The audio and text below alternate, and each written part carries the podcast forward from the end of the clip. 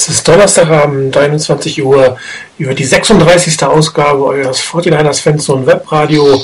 Heute in alter Besetzung, in der Stammbesetzung. Mit anderen Worten, es sind bei mir Moritz 99 Rainer und einem Niner Chris. Hallo, ihr beiden. Schönen guten Abend. Guten Abend. So, jetzt mache ich euch ein bisschen lauter. Ich höre euch kaum.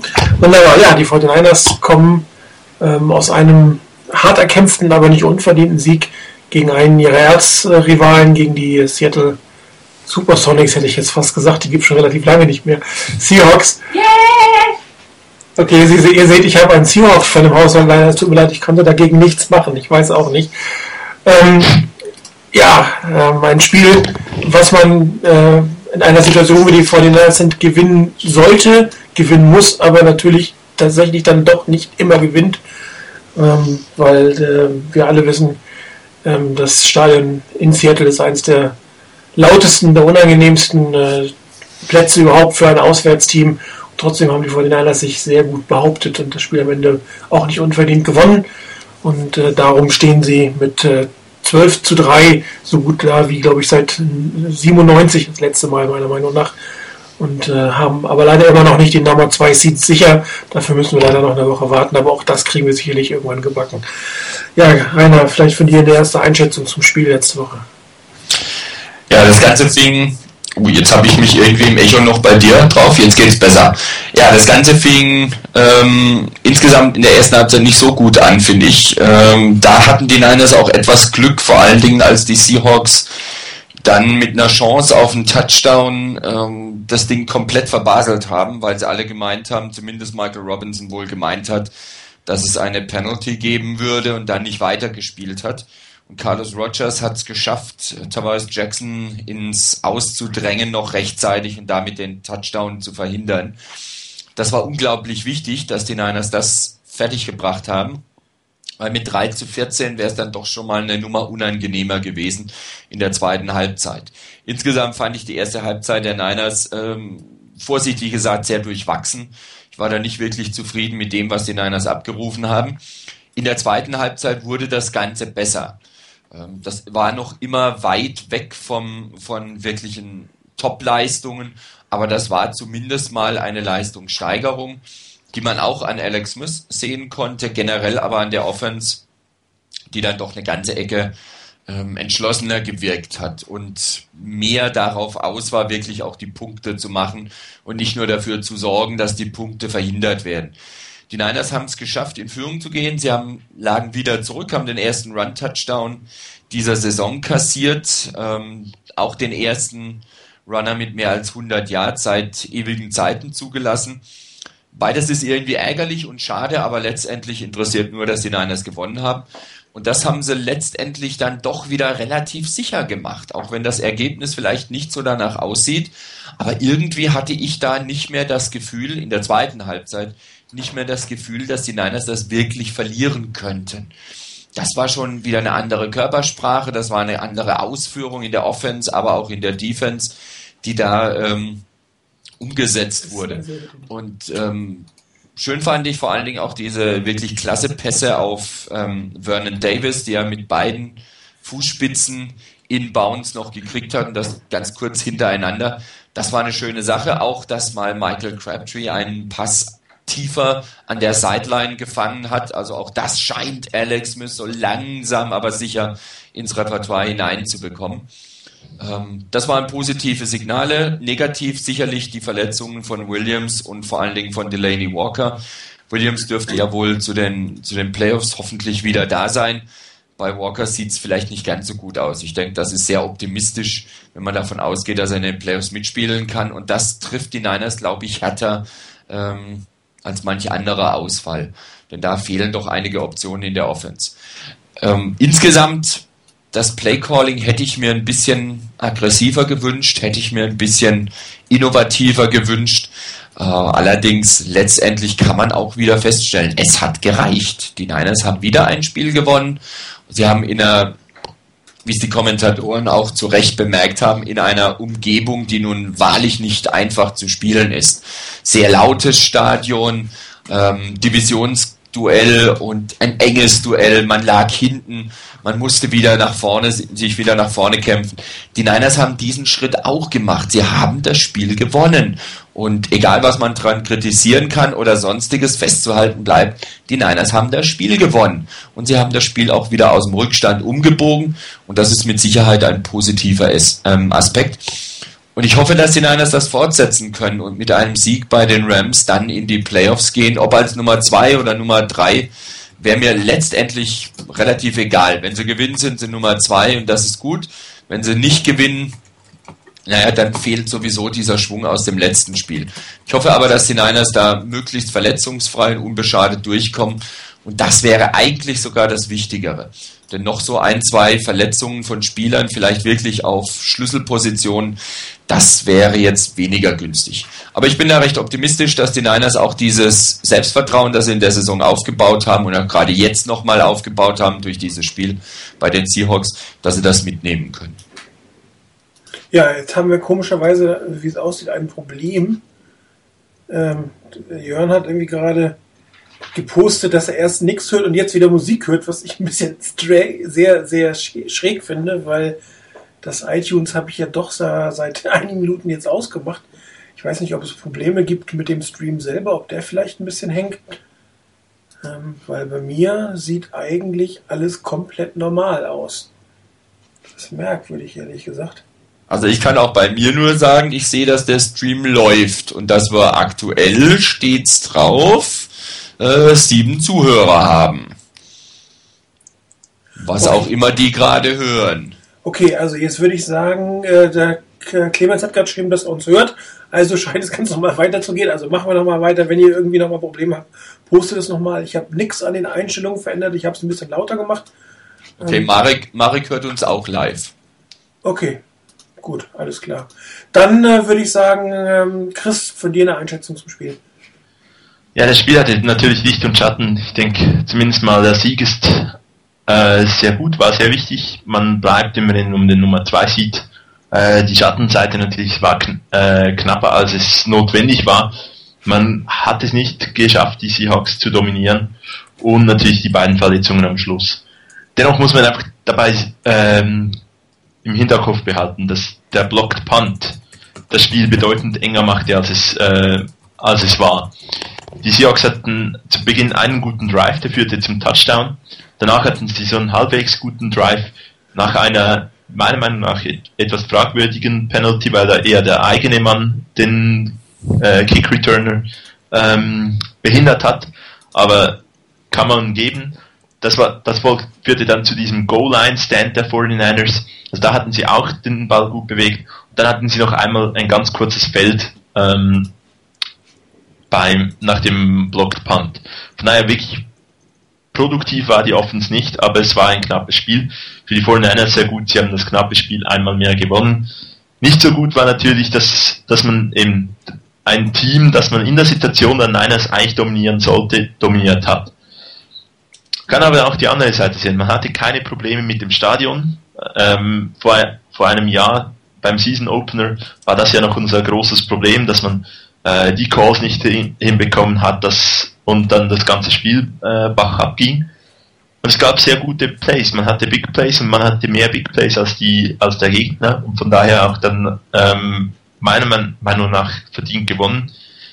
Rainer hat sie angesprochen, die beiden unglaublich tollen Catches von Vernon Davis, der gezeigt hat, dass er Bälle fangen kann, dass er dabei auch ähm, die Kontrolle über seine Füßchen noch hat. Ähm, auch ganz stark natürlich äh, die beiden spektakulären Catches, respektive der eine spektakuläre Catch, der andere spektakuläre beinahe Catch von Crabtree. Also da hat Alex Smith auch gute Bälle geworfen. Ich denke, Alex hat in diesem Spiel grundsätzlich sehr gut gespielt. Die Stats sind jetzt nicht so wahnsinnig hoch äh, oder wahnsinnig berauschend, aber das Wichtige ist, er hat die hat gute Entscheidungen getroffen, er hat keine wirklichen Fehler gemacht ich denke, da könnt, äh, ich weiß nicht, ob du den, den, das Play hast äh, nachher, als der Snap nicht richtig kam. Ja, Alex Smith bleibt ruhig, macht das Play, sehen wir nachher nochmals. Also da, da sah man wirklich, welche Qualitäten Alex hat. Er ist, wie gesagt, wir haben die Diskussion mit Pro Bowl oder was auch immer äh, auf dem Forum. Ich denke, solche Plays und auch die ein, zwei Pässe eine, oder die Sequenz beispielsweise vor diesem einen äh, Sideline-Catch von Davis, ähm, da spielt er wirklich sensationell. Also diese, diese ganz, da macht er keine Fehler und das sichert uns am Ende auch das Spiel. Ähm, ja, am Ende musste es die Defense richten mit dem, mit dem Fumble von Larry Grant, äh, bei dem ich hoffe, dass, dass man ihn sich sichern kann. Mit, da er ja Restrict Free Agent ist, sollte das einfacher gehen als bei einem anderen Spieler. Schlussendlich gutes Spiel und mit Bill Belichicks Worten ähm, Result, äh, Stats is for losers, Results for winner ist es auch nicht so wahnsinnig schlimm, dass äh, wir den ersten Touchdown auf dem Boden zugelassen haben und 100 Yard Running für den Skittlesman. Wir haben gewonnen und das ist das Wichtigste nach diesem Spiel. Ja, jetzt hast du meine, meine Überleitung eigentlich äh, fast geklaut. Das war eigentlich genau das, was ich äh, auch sagen wollte, dass die äh, Stats for Loser sind sozusagen, weil das ähm, sehe ich, seh ich genauso. Es ist, ist mein Spruch. ja, es ist, ist zwar extrem ärgerlich, dass man jetzt in so einem Spiel diese Serien verliert, aber ganz ehrlich, darauf, darauf kommt es im Endeffekt nicht an.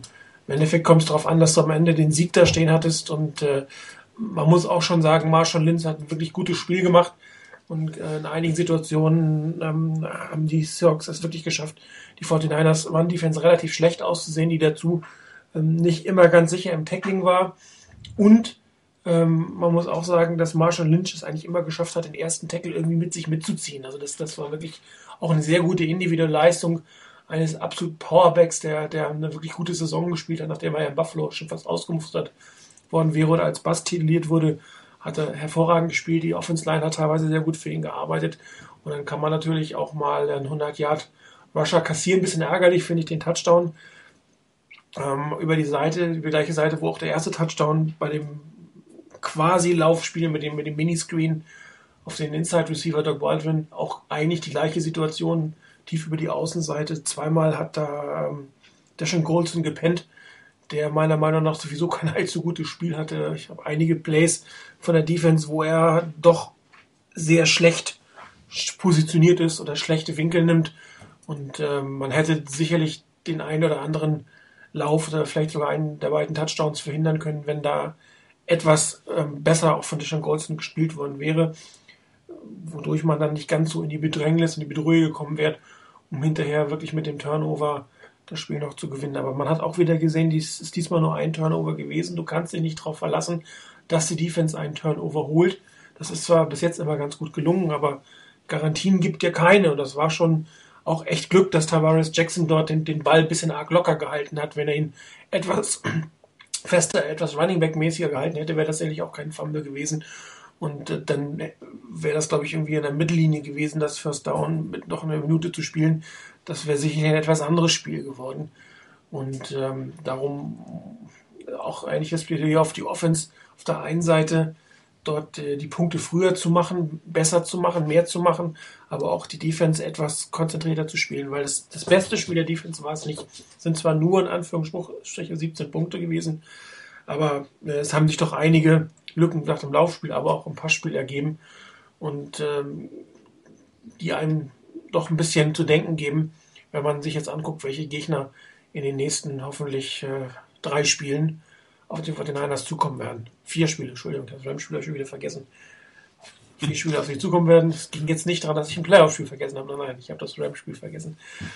Hm. In dem Spiel werden die Probleme sicherlich nicht auftreten mit Kellen Clemens als Quarterback, so wie es aussieht. Aber wenn da jemand steht, der einen Rekord gebrochen hat oder kurz davor ist einzubrechen, dann, dann könnte das schon wieder relativ anders aussehen oder kritischer aussehen. Was auch auffällig war in diesem Spiel, es war auch von den Special Teams sicherlich nicht das beste Spiel. Ein geblockter Punt, zwei kritische Strafen, einmal eine Running into the Kicker Strafe, die nichts im Prinzip bewirkt hat, die aber auch schon ärgerlich gewesen ist. Ähm, und dann nochmal, das von dir schon erwähnte, Chris, ähm, die Interference des äh, Returners.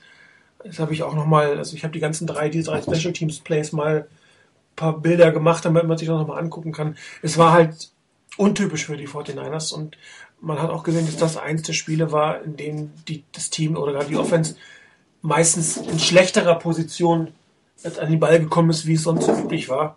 Sprich, ein längeres Feld vor sich hatte. Und äh, bei unserer Offense ist das ja immer gleichbedeutend damit, dass es eher ein Field Goal als ein Touchdown wird. Ähm, Alex Smith, Chris, du hast ihn erwähnt, hat meiner Meinung nach auch schon in der ersten Halbzeit nicht schlecht gespielt. Da hat er den einen oder anderen etwas unglücklichen Pass gehabt. Einen habe ich noch äh, mal dabei, um mal zu zeigen, was, was Jim Harbour gesagt hat, mit man kann da eigentlich jeden äh, Spieler frei werfen. Das hat Alex Smith in diesem Fall nicht gemacht. Auf der anderen Seite ist er einmal von Davis und einmal von Crabtree wirklich ziemlich im Stich gelassen worden. Es waren wirklich schöne Pässe, die äh, beide hätten gefangen werden müssen, die nochmal 30 Yards gebracht hätten, die einen First Down innerhalb der Red Zone gebracht hätten, wo man direkt äh, in den Anschluss an, an den Touchdown der Seahawks durchaus äh, den Anschluss-Touchdown hätte erzielen können. Ähm, bisschen ärgerlich solche Geschichten, weil von den beiden wird sehr, sehr viel abhängen. Jetzt, wo die Receiver- und Thailand-Decke nicht so mehr so ultra dick ist, ähm, da muss noch eigentlich mehr kommen. Solche Catches müssen von beiden gemacht werden. Ich meine, beide haben sich hinterher rehabilitiert. Nur es nützt nichts, wenn, wenn du es irgendwann mal doch vielleicht mit dem zweiten Touchdown, du hast ja geschilderte Situation, die man äh, gerade noch verhindern konnte mit Tavares Jackson, aber wenn du dann mit dem zweiten Touchdown in Rückstand gerätst und dann am Anfang die Fehler dir leistest, dann, dann geht das auch mal nach hinten los. Nach die Playoffs, da hast du, wirst sowieso eigentlich ähm, unverzeihlich solche Fehler. Da darfst du das im Prinzip nicht machen. Ich weiß nicht, ob einer von euch Gelegenheit hat, das Saints-Spiel zum Beispiel gesehen. So wenig Fehler, wie die gemacht haben. Drew Brees hat zwar zwei Interceptions geworfen, hat ein bisschen gezwungen, aber sonst macht das Team eigentlich keine Fehler. Und wenn du gegen die spielst, kannst du auf der eigenen Seite auch keine Fehler machen. Also du musst die Dinger fangen. Und Alex Smith darf ja schon nicht allzu oft tief werfen. Ich sage bewusst, er darf es nicht. Er kann es sehr gut, er darf es aber anscheinend nicht. Und wenn sie dann kommen, dann, dann, dann müssen die Receiver oder der Titan in diesem Fall einfach den Catch machen. Das ist ein bisschen schade gewesen. Es war unnötig spannend, das Spiel.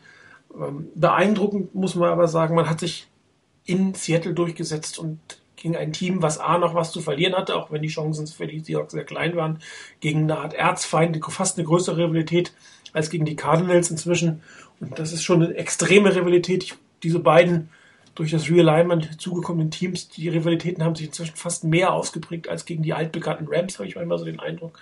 Und äh, ich war ja selbst schon mal in Seattle und das ist schon eine ganz, ganz besondere Atmosphäre. Da ist es wirklich sehr laut, es ist sehr schwer da zu spielen.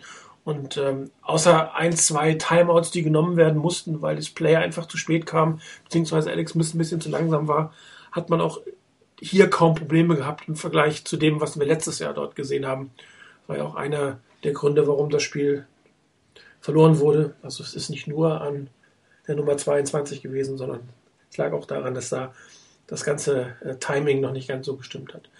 Ansonsten, ähm, ich habe jetzt sehr viel Negatives gesagt, es war aber so viel negativ war es eigentlich im Endeffekt doch nicht, sondern einige sehr, sehr schöne Plays dabei.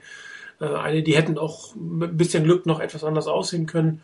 Und Chris, du hast es erwähnt, ähm, Alex Smith hat eigentlich meiner Meinung nach trotz der bescheidenen Yardszahl ein sehr, sehr gutes Spiel gemacht, weil er A, keine Fehler gemacht hat und B, die Chancen, die ihm gegeben wurden, genutzt hat. Ich sage nur das Force Down Play, Force Down Play auf Vernon Davis, was eigentlich auch irgendwie nicht ganz so lief, wie man sich das wahrscheinlich vorgestellt hat. Wir haben, ich habe das gleich auch nochmal zur Analyse.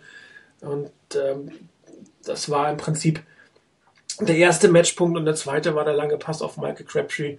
Ähm, auch wenn die Seahawks sich da zumindest so ein bisschen in der Presse beschwert hätten, dass es äh, Pass Interference oder Pushing Off gewesen wäre, war auch ein wirklich sehr, sehr gutes Spiel, äh, sehr, sehr guter Pass in einer nicht einfachen Situation. Er stand da doch arg unter Druck und ähm, das sind die Plays, die du machen musst als, als Quarterback, dann, wenn es drauf ankommt. Und ähm, es hat nicht unbedingt Spaß gemacht, dieses Spiel. Es war aber mit Spannung und es war verdient. Und darauf kommt es im Endeffekt an. Es war kein glücklicher Sieg, es war ein verdienter Sieg, er war, hat erarbeitet. Man hätte es etwas früher klar machen müssen, meiner Meinung nach, aber äh, man, man darf nicht vergessen, gegen wen man gespielt hat und wo man gespielt hat. Ich denke, was auch noch ein Punkt war, und ich denke, das muss man wirklich für die Zukunft auch sich überlegen, ist, ob man diese Aggressivität ins Spiel äh, bringen will. Ich meine, schon beim ersten Play haben die Seahawks äh, und die Niners sich auf den, auf den Kopf gegeben. Und äh, irgendwie hatte ich so ein bisschen das Gefühl, die Niners sind äh, nicht ein Team, das das braucht und das äh, mit dem gut umgehen kann, äh, sondern die Ruhe in, im Spiel zu behalten und nicht so viele ähm, ja, Zweikämpfe oder Duelle suchen, äh, wäre besser für die Niners. ich bin gerade am Tippen hier eine Antwort geben. Das habe ich nicht ganz äh, aufgepasst. Ähm,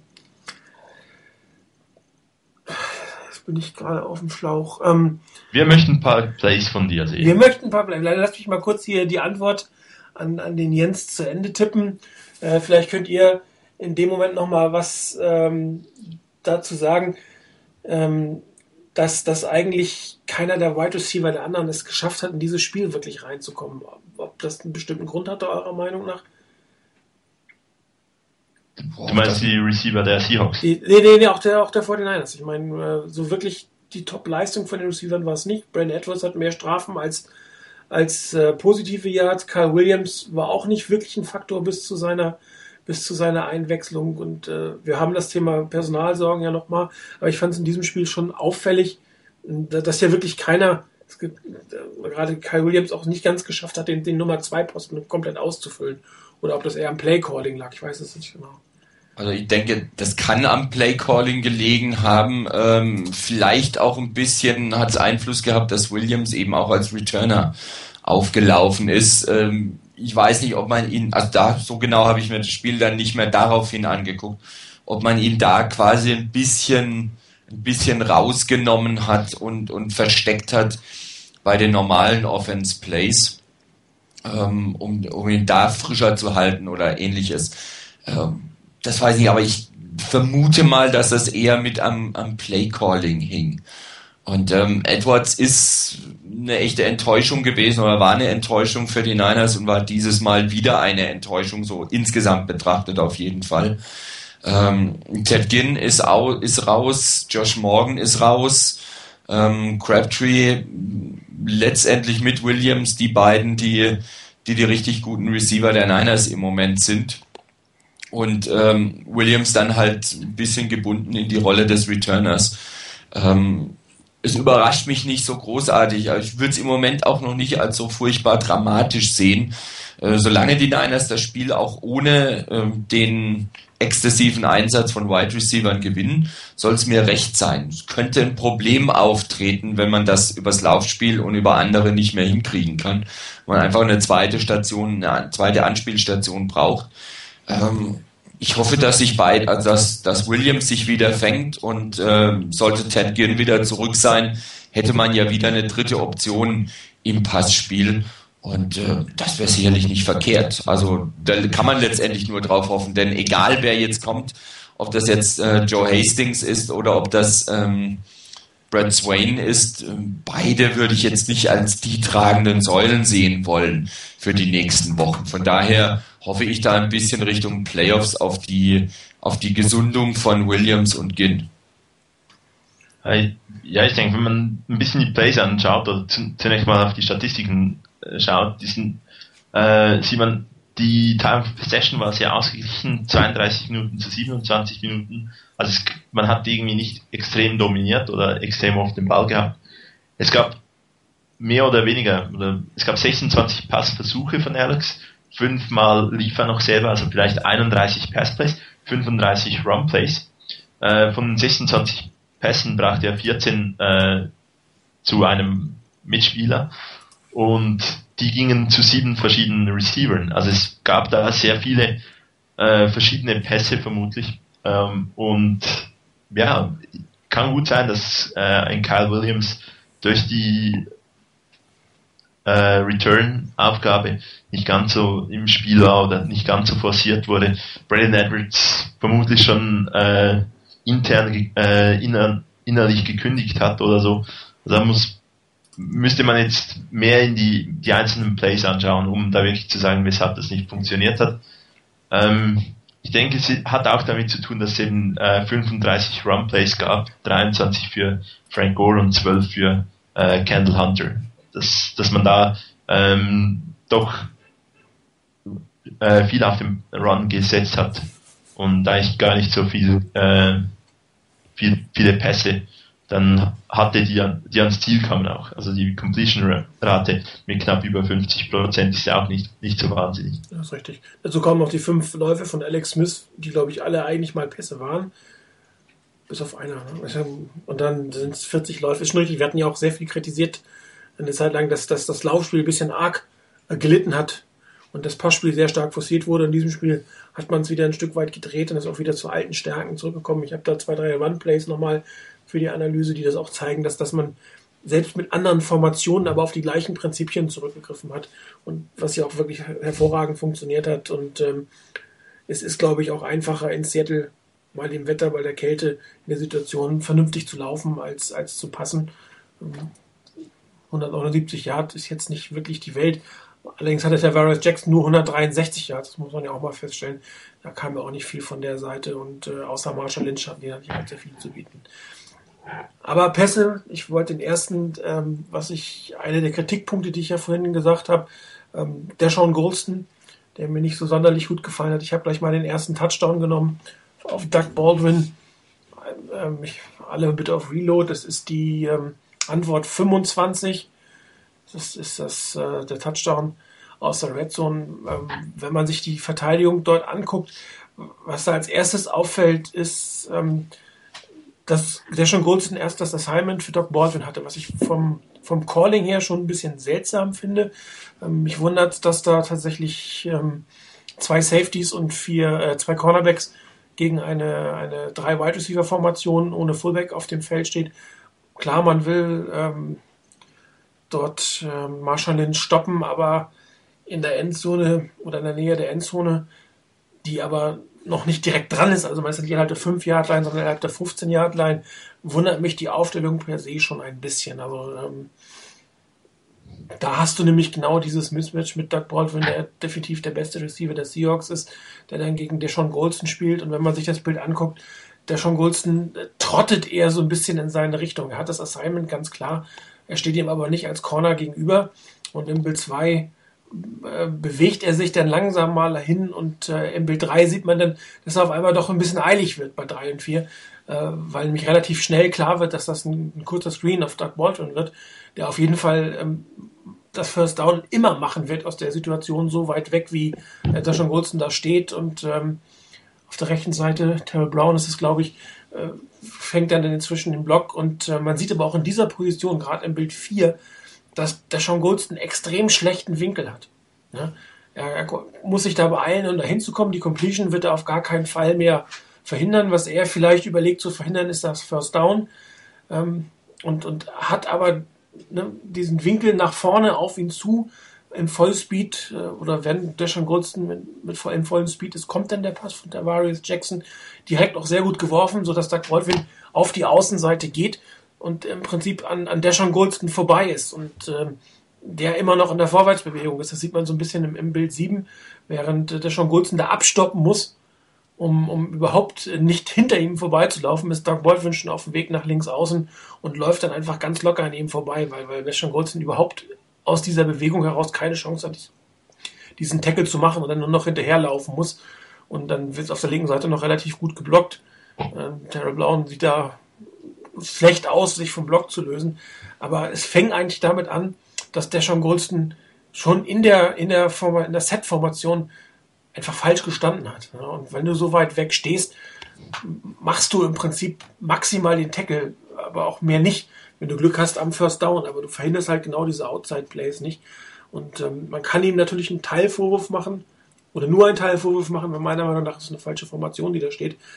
Aber wenn er schon das Assignment hat, ähm, macht es keinen Sinn, so weit weg zum Ball zu stehen wie er und dann noch so einen schlechten Winkel zu nehmen. Also es war wirklich ein ganz, ganz schlechtes Play von ihm, meiner Meinung nach.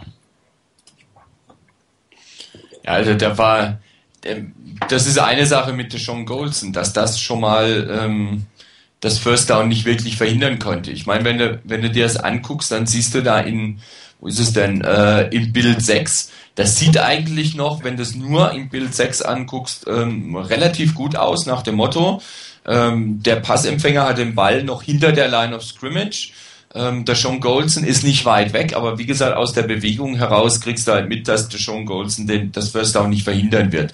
Ich fand übrigens danach eigentlich fast noch bemerkenswerter, wie, wie Terrell Brown sozusagen aus dem Weg gegangen ist. Also das ist in deinen Bildern gar nicht mehr mit drin, weil da ist er ja weg, beim, beim Bild 11 ist er ja weg von seinem, von dem Mann, den er blocken, äh, der ihn geblockt hat und kann sich eigentlich dem Play noch in die Wege in den Weg stellen, würde ich da vermuten. Und irgendwie habe ich den Eindruck, dass er da ausgewichen ist, weil beide mit Full Speed und vollem Karacho auf ihn an, auf ihn zukommen und er sich da nicht in den Weg gestellt hat. Er kam gerade noch so aus dem Weg weg, ähm, ohne, ohne da mit denen zu kollidieren ich fand es ein bisschen seltsam, wie er da dran gegangen ist und frage mich eigentlich immer noch, warum dieser Touchdown dann nicht mehr verhindert wurde.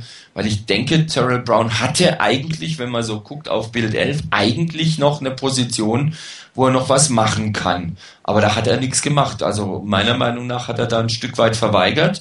Ähm, es war letztendlich nicht spielentscheidend, aber sowas sollte man sich vielleicht nicht allzu oft erlauben. Äh, ich habe mir so auf diese Situation gar nicht angeguckt. Im Spiel sieht es so ein bisschen aus, als wenn er nach hinten gedrängt worden wäre und auch da den Impuls nach hinten hat, aber es ist schon richtig. Da sollte man zumindest irgendwie versuchen, nochmal die Kurve zu kratzen und zumindest irgendwie versuchen, an einem so einem Shoestring-Tackle, er muss ihn ja nicht Helm zu Helm nehmen, aber er kann sich auch vor die Füße werfen oder versuchen, ihn da zu halten. Wobei Doug Baldwin ist ja jetzt nicht der kräftigste Spieler vor dem Herrn, da kann man auch durch mal kurz gegenhalten. Und in der Situation darfst du ja sogar deinen Helm einsetzen, wenn du nicht springst. Ähm, gebe ich dir recht, wäre wär vielleicht eine Option gewesen. Aber danach, da habe ich, daraufhin habe ich mir das gar nicht angeguckt. Ehrlich gesagt, ich war so auf, auf, auf diesen wirklich miesen Winkel von der schon Goldston eingestellt, dass ich da gar nicht mehr hingeguckt habe. Ja, ich wette, wenn da hinten als Cornerback eine gewisse Nummer 22 der letzten Saison gestanden hätte, dann hätte dich Goldson gar nicht mehr interessiert. das stimmt. Ich hätte einen Weg gefunden, dass Nate Clement schuld ist am Touchdown. Da kannst du von ausgehen. Ja, eben. Ja, wobei ja bei, gegen eigentliche Runner und so ein Screen Pass ist ja beinahe ein Run, könnte ich mir vorstellen, dass da die eben angesprochene Nummer 22 den Tackle noch machen können, hätte können. Denn gegen den Run war ja diese Nummer 22 nicht so schlecht. Ähm, dennoch, ähm, ich bin ja ein riesen Fan von Golzen, wie man das ja auf dem Webradio kennt. Ähm, absolut schlechter Winkel, den er nimmt.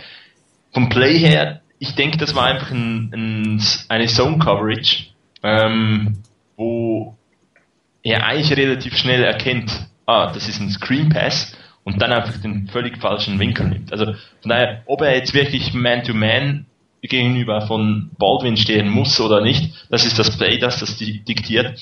Vielleicht muss, äh, war das vom Play her nicht so gedacht, aber danach muss er einfach den besseren Winkel nehmen oder zumindest äh, darf er nicht so ins Backfield gehen mit dem schlechten Winkel, dass er danach nichts mehr verhindern kann. Dann gebe ich den äh, Seahawks lieber das First Down und sie sollen von beispielsweise der 9-Yard-Linie den Ball hineinbringen, als dass sie einfach direkt einen Touchdown haben. Also nehme er ähm, sicherlich kein, kein Play, das ihn zur Pro Bowl äh, gebracht hat. Also wenn das eine Zone-Coverage ist, dann hat er auch was falsch gemacht, ehrlich gesagt. Dann hätte er nämlich gar nicht nach vorne gehen dürfen. Dann, dann gehört ihm die tiefe Zone. Also wenn es von der Aufstellung her hätte ja, ihm die, die, Ecke der Endzone gehört genau, wo der Touchdown drin ist, dann hätte er eigentlich die Completion zulassen müssen, um den Tackle da hinten zu machen. Ja, aber wenn du, wenn du schaust beim, beim äh, bei Bild 3 sieht ja. man schon, dass es ein Screen Pass wird. Ja. Da sieht man die, die Bewegung von Tavares Jackson. Wenn er dann natürlich das äh, gut erkennt, dann kann er auch seine Zone verlassen, weil dann bringt er in der in, in, äh, Ecke der Endzone eigentlich auch nichts mehr. Er hätte den, äh, er hätte den Touchdown verhindert. Ja, eben. Aber das, das ist eigentlich die, das ist das Gleiche, was ich eigentlich äh, sagen will. Ähm, er kann dann die, seine eigentliche Zone, wenn es eine Zonenverteidigung ist, ich weiß es ja nicht, äh, ähm, müsste da wirklich wissen, was das für ein Play war. Aber dann kann er vom, denke ich auch, die Zone verlassen, muss aber dann wirklich den Winkel und, oder die Position viel, viel besser wählen. Mhm. Also da, was er dann ab Bild 4 macht, ähm, das ist, ist dann absolut katastrophal und eben verschuldet dann den Touchdown. Wenn er die Zone verlässt, muss er dann den Winkel halt so nehmen, dass er zumindest irgendwas verhindert. Ähm, entweder den Touchdown oder vielleicht sogar das First Down. Aber in dieser Situation konnte er gar nichts mehr verhindern, wie man gesehen hat. Ja, vor allen Dingen, ähm, äh, eigentlich musst du da sehen, dass du das First Down, das kannst du nicht verhindern. Ich meine, wenn das ein Screenplay ist, wenn du das erkennst, dann muss dir auch klar sein, dass das hinten rum geht, also um den, deinen anderen Cornerback herum es wird ja keiner ein Screenplay machen und dann geht er genau durch die Lücke vorne, wenn da der, der Safety steht. Also das Design vom Play ist ganz klar, dass die beiden kreuzen. Also dass, dass ich glaube, äh, Golden Tate ist es, dass der blockt und Doug Baldwin hinter ihm durchgeht. So ist ganz, zu, zu 99 Prozent wird so ein Screen so aufgebaut. Und dann muss natürlich der Sean Golston den, den, den Parallelschritt machen und nicht das First Down verhindern, sondern wirklich das, den Touchdown verhindern. Dann war das eine völlig falsche Einschätzung der Lage eigentlich. Also egal, ob es jetzt Zone war oder nicht. Das heißt, da musst du eigentlich parallel zur Line of Scrimmage gehen, hinter deinen eigenen Mann kommen, um dann das Schlimmste zu verhindern. Genau. Der, also, der, der, der, Passweg ist halt so kurz, da kommst du nie dran ins First Down. Egal wie sicher du deckeln kannst, du, du schiffst, du schaffst es einfach nicht. Nee, also von dem Weg sicherlich nicht. Neben der Winkel, den er nimmt und die, das Verhalten während des Plays war absolut katastrophal. Gut, das nächste Play, was ich ausgesucht habe, ist diesmal eins der beiden Kritikpunkte, die ich am, an Alex Smith hatte. Ähm, wo, wobei äh, kein Quarterback in dieser Liga spielt fehlerfrei. Das muss man ja auch immer, das muss man vorsichtig sein mit Kritik. Wie gesagt, ich habe es erwähnt mit, mit Drew Brees, der zwei ziemlich planlose Interceptions geworfen hat. Es geht mir einfach nur darum, um hier zu zeigen, ähm, dass es auch wieder ein, ein, Spiel von Winkeln und Sekunden ist und das Jim, was Jim Harbour damit meinte, ich kann im Prinzip jeden, jeden Receiver frei werfen. Es ist im Prinzip ähm, gleiche, also es ist direkt der Drive nach dem Touchdown. Ähm, man sieht wieder die absolute Heavy-Formation, die die 49ers da aufstellen. Denkt man natürlich erstmal logischerweise an, an den Run, dann geht noch äh, Delaney Walker in Motion und dann hast du da äh, acht Mann in der Box plus ähm, dieses Outside Containment, dann wird irgendwo ein Deep Safety stehen und ein Man-to-Man -Man auf der einen Seite gegen, gegen Michael Crabtree. Und ähm, dann geht's wie inzwischen üblicherweise los mit dem Misdirection Play Action Fake. Die ganze Offense Line blockt auch nach links. Die ganze Verteidigung geht im Prinzip nach links, wobei der äh, Spieler, der Delaney Walker covert, nicht drauf reinfällt. Das muss man schon sagen. Also der macht gar keinen Schritt nach innen. Der guckt sich direkt auf seinen Mann an. Der kommt, weiß natürlich auch, dass er auf der rechten Seite Hilfe hat. Ähm, dann die, dreht sich Delaney Walker ähm, nach innen rum, was definitiv richtig ist. Und Bild 6 ist jetzt eigentlich das Entscheidende. In dem Moment hat Alex Smith den Blick noch tief auf Michael Crabtree, der wahrscheinlich, sieht man im Bild, nicht relativ gut gecovert ist. Jetzt und auch noch vielleicht in Bild 7 hätte er eine Chance gehabt, diesen Pass kurz zu werfen. Obwohl die Lenny Walker relativ eng gecovert ist, ähm, wenn du dementsprechend dem Winkel wirfst und nach vorne legst, ähm, geht er vielleicht ein bisschen zu weit, aber du wirst den, den nicht verteidigen können, diesen Ball.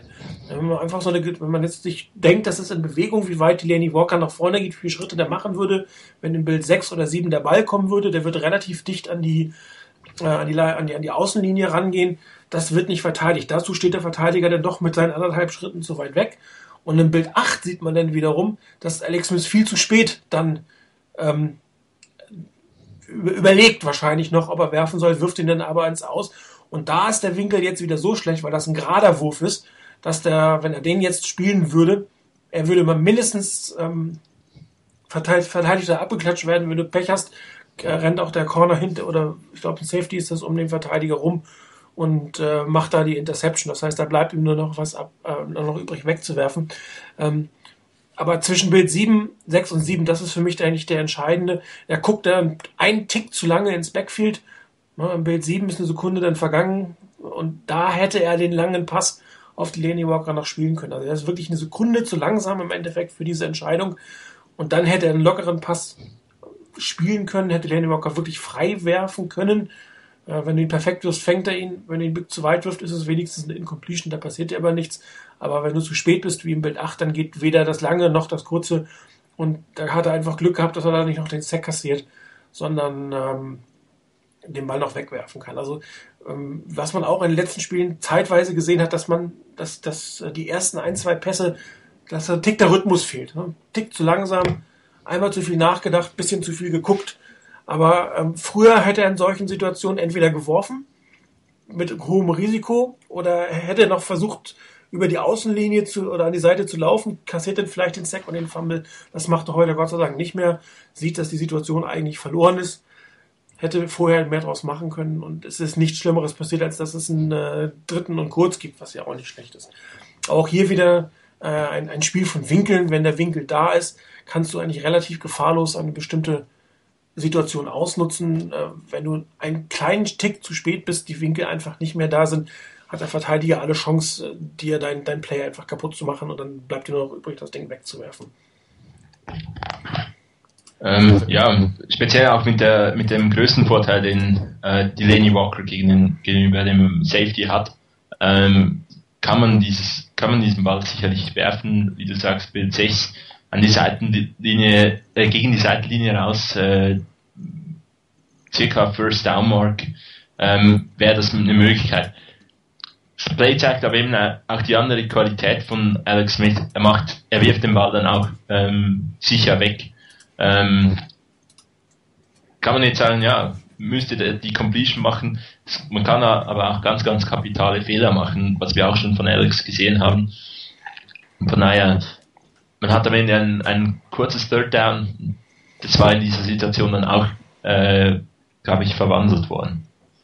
Ja, weil kurze Zeit später folgende Situation, nächstes Play, Antwort 28, wieder ein Outpass, diesmal etwas anders designt aus einer etwas anderen Formation, nicht ganz mehr äh, äh, ganz so heavy sozusagen die Formation, eigentlich eine klassische äh, I-Formation, wobei sie sich für die Twins auf der rechten Seite entschieden haben. Ähm, innen drin der Slot Receiver ist Michael Crabtree, auf den wird dieses Play auch später gehen. Es geht wieder los mit dem Play-Action-Fake über die linke Seite. Ja, also gegen den Spielzug weg. Allerdings hat man sich hier jetzt für eine etwas andere äh, Pocket entschieden. Es ist eine wirkliche klassische Pocket, die hier aufgebaut wird, weil es halt kein Rollout ist. Vorher hat man gesehen, Alex Smith macht einen Rollout, da hat man versucht, die Spieler alle wegzudrängen, dass sie sich nicht in, in den Rollout-Weg äh, stellen können. Hier ist das eigentlich gar nicht notwendig. Hier baut man dementsprechend, das sieht man im Bild 3 sehr, sehr schön, so eine ganz, ganz klassische Pocket auf. Ähm, jeder hat eigentlich seinen Mann. Die äh, Running Backs, Titans äh, sind dabei bei der Verteidigung. Alex Smith kann das, das Play sehen wie es sich entwickelt. Und äh, im Bild 5 sieht man Michael Crabtree noch nicht, da sieht man aber, dass er den Ball schon wirft. Und im Bild 6 sieht man dann eigentlich den entscheidenden Punkt, nämlich genau, was ich eben gesagt habe, dass ein Receiver, der auf die Außenseite zuläuft, wenn du als Quarterback einen schönen Winkel nach außen werfen kannst, eigentlich sehr gefahrlos diesen Ball werfen kannst, weil der Receiver von hinten vielleicht, wenn er Glück hat, den, Entschuldigung, den Ball noch abklatschen kann aber definitiv den nicht mehr intercepten wird. Was dir natürlich nicht passieren darf, ist, dass du den Rücken wirfst. Das ist der absolute tödliche Fehler in dem Moment. Das passiert Alex Smith bei Outpässen so gut wie nie. Es war nur einmal bei der Interception, bei seiner ersten. Das Play hatten wir ja auch, wo er den Outpass nicht so richtig gut wirft. Aber hier ähm, läuft Michael Crabtree wirklich eine sehr, sehr schöne Route, kommt auch ein Stück weit zurück. Also man sieht ja auch, seine Bewegung ist wieder zurück in Richtung des First Down Markers, sodass dieser Pass wirklich in aller Ruhe geworfen werden kann und Michael Crabtree, der wirklich ein gutes Spiel gemacht hat, hier den, den schönen Pass zur Seite eigentlich auch fängt. Auch hier wieder das Teil Winkel. Der Winkel ist sehr vorteilhaft für den Quarterback. Sie wird noch unterstützt durch die Route. Und dann kommt so ein Outpass auch relativ gut an, weil Alex Smith wirft ihn einfach hervorragend. Da kann man nichts gegen sagen. Rainer, was meinst du? Ich dachte, du wolltest jetzt gerade ansetzen. Okay. Ähm, Ne, von, von dem her, ich fand die, die Pocket vor allen Dingen beeindruckend, weil da standen die Niners richtig gut. Äh, wenn man mal guckt auf Bild 4, ähm, ich glaube, Ayopati ist das, der da steht, auf der rechten Seite. Also wohlgemerkt nicht auf der linken, sondern auf der Position am weitesten rechts in der Pocket. Aber der guckt eigentlich nur zu, weil Kendall Hunter den Mann schon mal äh, verarztet und ähm, steht noch bereit um noch einzugreifen, wenn es notwendig wäre. Also es sind immer noch Leute da, wenn doch einer durchbrechen sollte, um nochmal zu verhindern, dass wirklich einer zu Alex Smith kommt. Da haben sie schon mit der Protection sehr stark gearbeitet.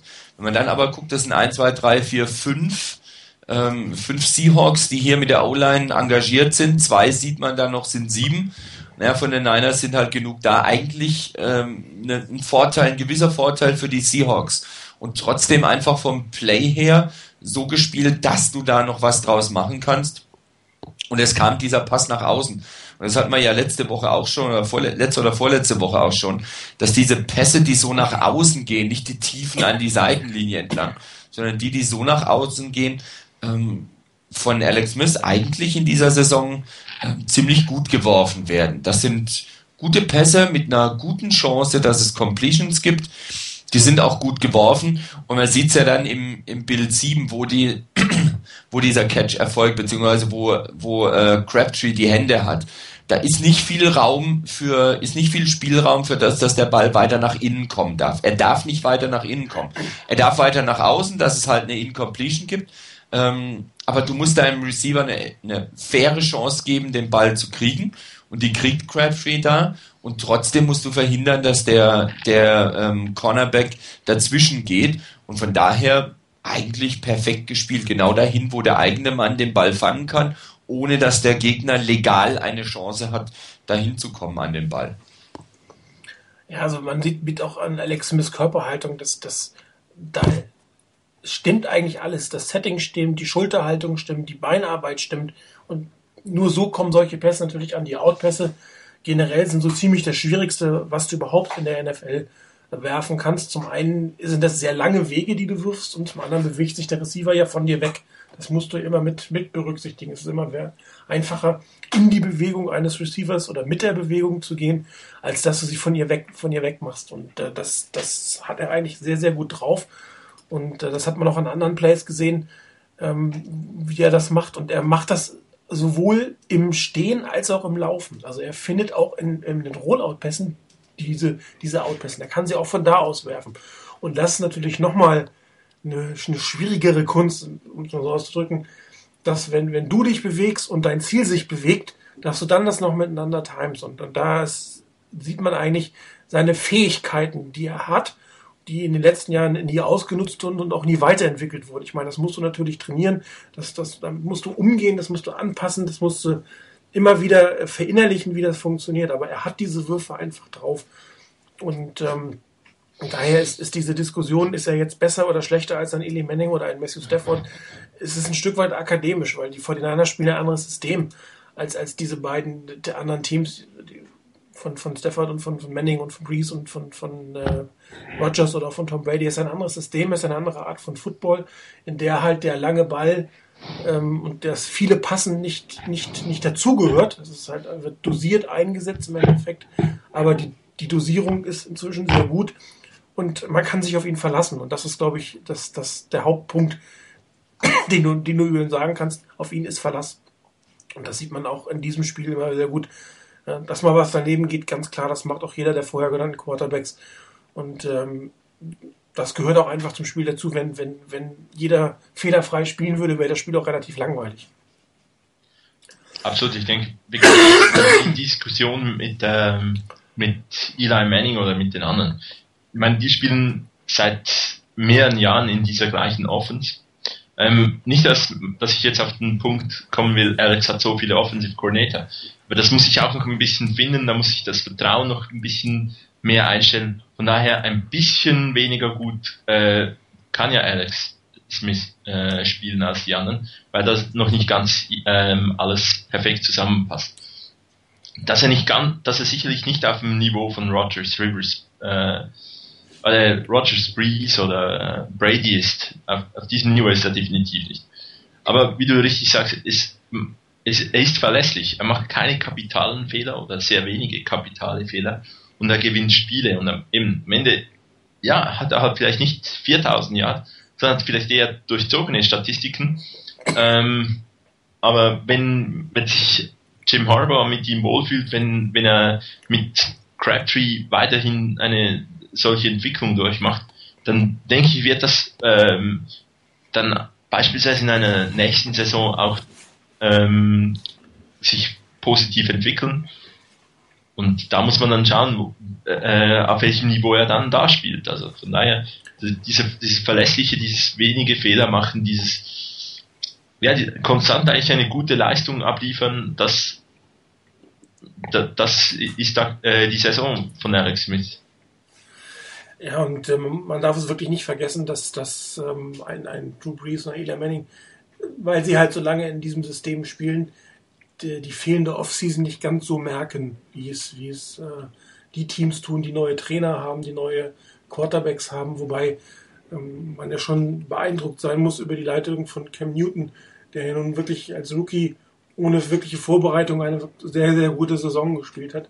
Und das gleiche gilt halt auch, auch für die 49ers. Alex die mit einer sehr rudimentären äh, Vorbereitung einen deutlichen Sprung in der Qualität ihres eigenen Spiels und in das Spiel mit, miteinander gefunden haben. Und das ähm, darf man auf gar keinen Fall unterschätzen, meiner Meinung nach.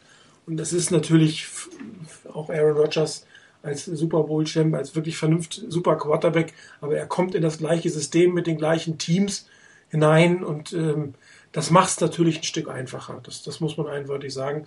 Und ähm, auch äh, Jim Harbaugh hat, glaube ich, gar nicht den Anspruch, dass sein Quarterback irgendwie kurz davor ist, äh, Dan Marinos Rekorde zu brechen, sondern er hat den Anspruch, die Spiele zu gewinnen mit einer bestimmten Art von Football, die so aussieht, wie sie aussehen.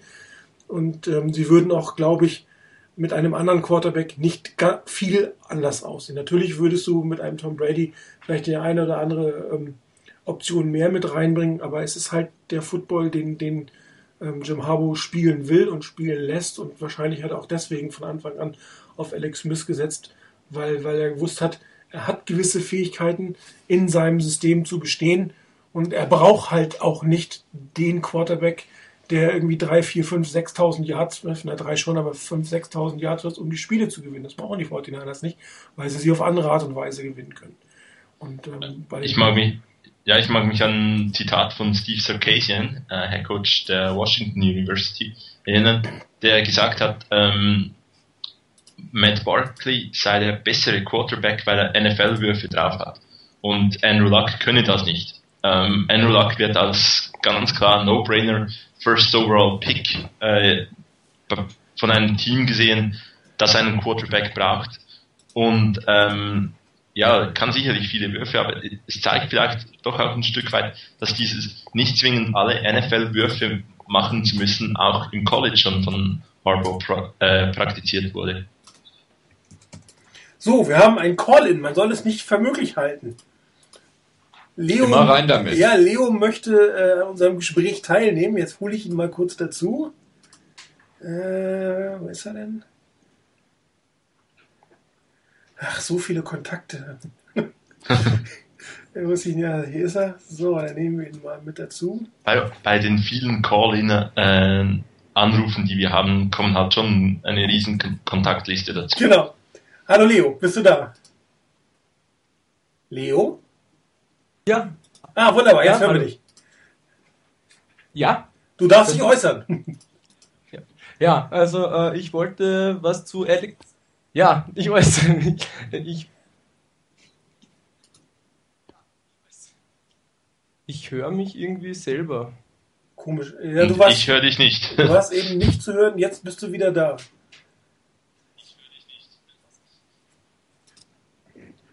Ähm, nein, es, ist, es rennt die ganze Zeit zeitverzögert irgendwie bei irgendwem der Stream. Aber ich höre dich jetzt, also immer raus. Ja, jetzt funktioniert es, passt. Ähm, okay, also zu Alex Smith. Ähm, er, er spielt sehr fehlerfrei, das stimmt, aber äh, also sagen wir so, er produziert keine, keine Turnovers und er ähm, macht keine dämlichen Entscheidungen mehr, trifft keine dämlichen Entscheidungen mehr, so wie er es ja insbesondere in seinem Rookie-Jahr natürlich gemacht hat. Aber ähm, wie du richtig festgestellt hast, es gibt Rookies wie Andy Dalton und Cam Newton, die in die Liga kommen und gleich einmal, äh, ja, ich sag's wie es ist, abgesehen von ihren Rookie-Fehlern, einfach besser spielen als er. Und äh, wenn das äh, blutige Anfänger in, in, der, in der Profiliga schaffen, dann kann ich nicht davon reden, dass Alex Smith äh, zu, den, zu den besseren Tier der Quarterbacks gehört. Das ist einfach nicht so, also meiner Meinung nach. Ja. Äh, was er ist, er ist verlässlich. Ja. Also ich sehe ihn als perfekten Backup. Genauso wie Rete für mich perfekter Backup war. Mit dem Unterschied, dass Tim Rete nie mehr als zwei Spiele am Stück gewinnen konnte, während Alex Smith doch jetzt schon einige ja, Streaks ja, hingelegt hat. Ne? Ja, richtig, ja. Also sagen wir so, Alex Smith ist, ist jetzt, so wie er heuer spielt, besser als Rete, weil er mm, nämlich auch äh, best, also gesundheitlich besser drauf ist und körperlich äh, fitter. Ähm, was gibt es meiner Meinung nach noch zu sagen zu Alex Smith? Ja, er hat, er nimmt sich zu oft äh, Quarters Pause. Ja? Also er, er, er funktioniert teilweise mehrere Quarters lang überhaupt nicht. Ne? Also da merkt man einfach, da ist die Entscheidungsfreudigkeit enorm zurückgeschraubt. Da will er einfach durch seine Art, alles, ja, keinen Fehler zu machen, kommt auch nichts Positives raus dabei. Das war insbesondere äh, zu sehen gegen, gegen die Seahawks in, in, in, der ersten Hälfte, meiner Meinung nach. Und, und genauso äh, auch gegen die, gegen die Cardinals. Das, ähm, da muss einfach mehr kommen, meiner Meinung nach, von einem äh, NFL-Quarterback. Der kann nicht immer nur ein Quarter toll spielen und dann heißt hinterher, er ist einer der besten Quarterbacks. Ähm, die Top-Quarterbacks bringen das ein ganzes Spiel lang. Das ist es einfach. Aber die 49ers spielen meiner Meinung nach nicht vier Spiele oder vier Quarter lang die gleichen Art von Football. Auch die, die, das Play-Calling ist unterschiedlich, je nachdem, wie das, wie das, das steht ne? und wie, wie der Gameplan ist. Also das ist, wenn du dir jetzt die Saints anguckst, die spielen im Prinzip vier Quarter lang den gleichen Football. Die Packers auch, aber die 49ers irgendwie nicht, ich kann es mir auch nicht ganz erklären, aber es wird auch unterschiedlich, unterschiedlich gestartet, entweder mal vorsichtiger oder mal aggressiver gestartet und ins nächste Quarter sieht auch vom Playcalling und vom Aufbau wieder völlig anders aus. Also klar ist es richtig, er könnte mehr leisten, er könnte ähm, den einen oder anderen Entscheidung schneller fällen, aber wenn er gefordert ist, dann bringt er es eigentlich auch. Und ich habe eigentlich das Gefühl, dass die, die Coaches ihn nicht immer fordern, also dass es nicht immer gewollt ist, bestimmte Art auf eine bestimmte Art und Weise zu spielen. Und ähm, es ist ja auch durchaus äh, ein, ein Teil der West Coast Offense, dass, dass man eher über die drei Downs geht und dann über den dritten Down dann das First Down macht, als dass man den langen Ball spielt. Das gehört ja auch zum, zum, zum Spiel natürlich. dazu. Auch wenn die Packers es anders spielen. Wobei man natürlich auch sagen muss, dass Aaron Rodgers extrem viel davon gewinnt, dass seine Receiver oft nach dem Catch die, die, die Yards noch machen. Ja? ja, aber das ist auch die Kunst von ihm, dass er ihnen die Bälle so liefert, dass sie das machen können. Es sind auch die Plays zum Teil, die das ermöglichen. Also gerade wenn, wenn die, diese vielen Outpässe, die die 49ers letzten drei, vier Spiele machen, die, die geben dir eigentlich nie Yards after Catch, die geben dir einen First Down. Ja, was ich, was ich noch, äh, zuletzt noch anmerken möchte, dann bin ich fertig. Und zwar, es ist, man darf schon eines auch nicht vergessen, die 49ers haben vielleicht die beste Defense der NFL im Moment und äh, vielleicht die besten Special Teams der NFL. Jetzt äh, ist es einfach so, davon profitiert Alex Smith. Aber ganz enorm profitiert er davon, weil er jedes Mal sehr gute, also sehr oft sehr gute Feldposition hat. Und äh, wir schaffen, er schafft es dennoch nicht konstant äh, in die Endzone zu kommen. Äh, natürlich, da spielt auch wieder, wie wir gesagt haben, Playcalling mit rein, aber das muss er sich schon gefallen lassen, dass er sehr oft äh, Chancen auslässt. Und äh, das, also wie gesagt, meiner Meinung nach, die Defense und die Special Teams kann man da wirklich nicht wegdividieren, weil es gibt kaum ein anderes Team, das in, diesen, in diesem Bereich derartig stark ist, vor allem auch mit den vielen Turnovers. Und äh, wenn gerade Turnovers sind ja ein, eine Statistik, die sich die auch ein bisschen mit Glück zu tun hat. Das ja, heißt, definitiv. nächstes Jahr kann es ganz anders aussehen äh, wenn wir da nicht wieder, was haben wir jetzt, plus 27 Turnover Ratio, also unglaublich. Äh, wenn das nächstes Jahr nur plus 10 ist, dann kann das ganz anders aussehen und dann wird aber Alex Smith mit dieser Spielweise uns nicht mehr so viele Siege holen. Ist die Frage, ob das Team denn so spielt oder ob das Team nicht einfach aggressiver spielen muss in dem Moment. Dann wird ja. sich erst zeigen, ob er aggressiver spielen kann. Ich denke, was, was man da vielleicht auch noch sagen kann, dass es so viele ähm, Red Zone Field Goals gibt, hat meiner Meinung nach auch damit zu tun, dass man sich eben so auf die Defense und die Special Teams verlässt. Also es ist wirklich das äh, Field Position Game. Ähm, Harbour sagt sich in dieser Saison und er wird da eigentlich davon bestätigt, die Defense hält, also drei Punkte nehmen, danach die Defense aufs Feld schicken und irgendwie stoppen wir die schon.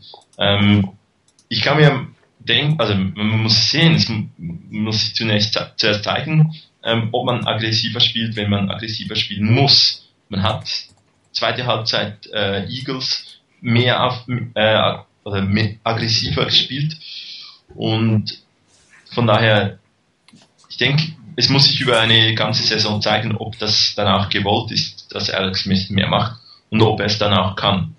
Ähm, was du auch noch gesagt hast, dass Rookie Quarterbacks besser spielen oder auch schon bessere Resultate produzieren als Alex. Absolut, gebe ich dir recht. Von daher, man kann von Alex mehr erwarten. Ähm, bin auch, ich, ich denke, also ich verstehe auch jeden, jeden, der sagt, es, Alex Smith gehört nicht zu den absoluten Top-Quarterbacks der, der NFL. Aber er ist ein, ich, ich denke, was man einfach sagen muss, er ist ein sehr, sehr guter Quarterback für die Situation, für die Niners. So wie das Team aktuell ist, eben mit dieser starken Defense, mit diesen starken Special Teams, äh, ist er, ist er sehr gut und meiner Meinung nach hat er es verdient, eine, einen, ein, sich einer Competition zu stellen zu können. Das hat ja äh, Jim Harbaugh gesagt, dass die Competition sicherlich immer gibt und ähm, dass man dass man da Alex Smith die Chance gibt mit einer ganzen Offseason mit dem Team, das er dann ein Jahr mehr kennt, vielleicht noch mit ein bisschen besseren Supporting Cast ähm, eine weitere Saison anzuhängen. Ja, muss ja auch dazu sagen, dass die 49ers natürlich sehr dünn in der Tiefe sind. Ja, also die Death Chart ist ähm, für ein Playoff-Team eigentlich eher durchschnittlich, um es mal so auszudrücken liegt zum einen natürlich daran, dass man einige Rookies jetzt mitgeschliffen hat, äh, die man nicht äh, dem Markt geben wollte mit einem gewissen Risiko und dass man natürlich auf viele Positionen ähm, den Special Teams sozusagen geopfert hat. Das heißt, dieser Supporting Cast um, um Alex Smith herum äh, ist auf der Starterebene sehr gut, aber sobald die zweite Garde rein muss, könnte das alles schon wieder ein bisschen kritisch sein. Und das haben halt Teams wie die Saints oder vor allen Dingen die Saints gerade in der Offense eigentlich nicht. Da, da kannst du reinnehmen, wie du willst die spielen immer gut. Ja, die vier Running Backs, die top spielen, vier Wide Receiver, die top spielen, einen der besten Titans der ganzen Liga plus einen der besten Quarterbacks. Das sieht natürlich sehr einfach dann aus. Und da kannst du natürlich aus jeder Formation immer alles spielen.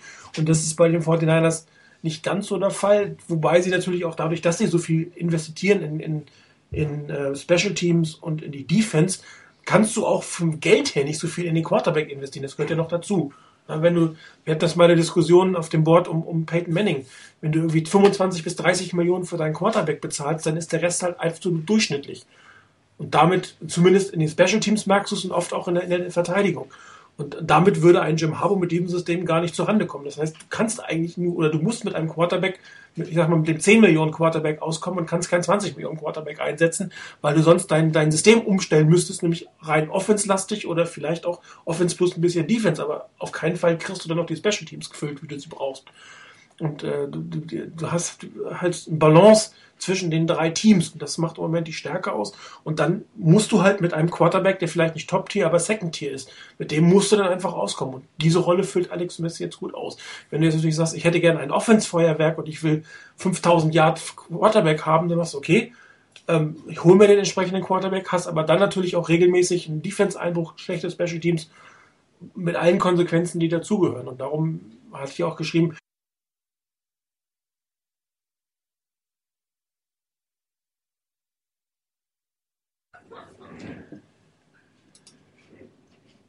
Okay.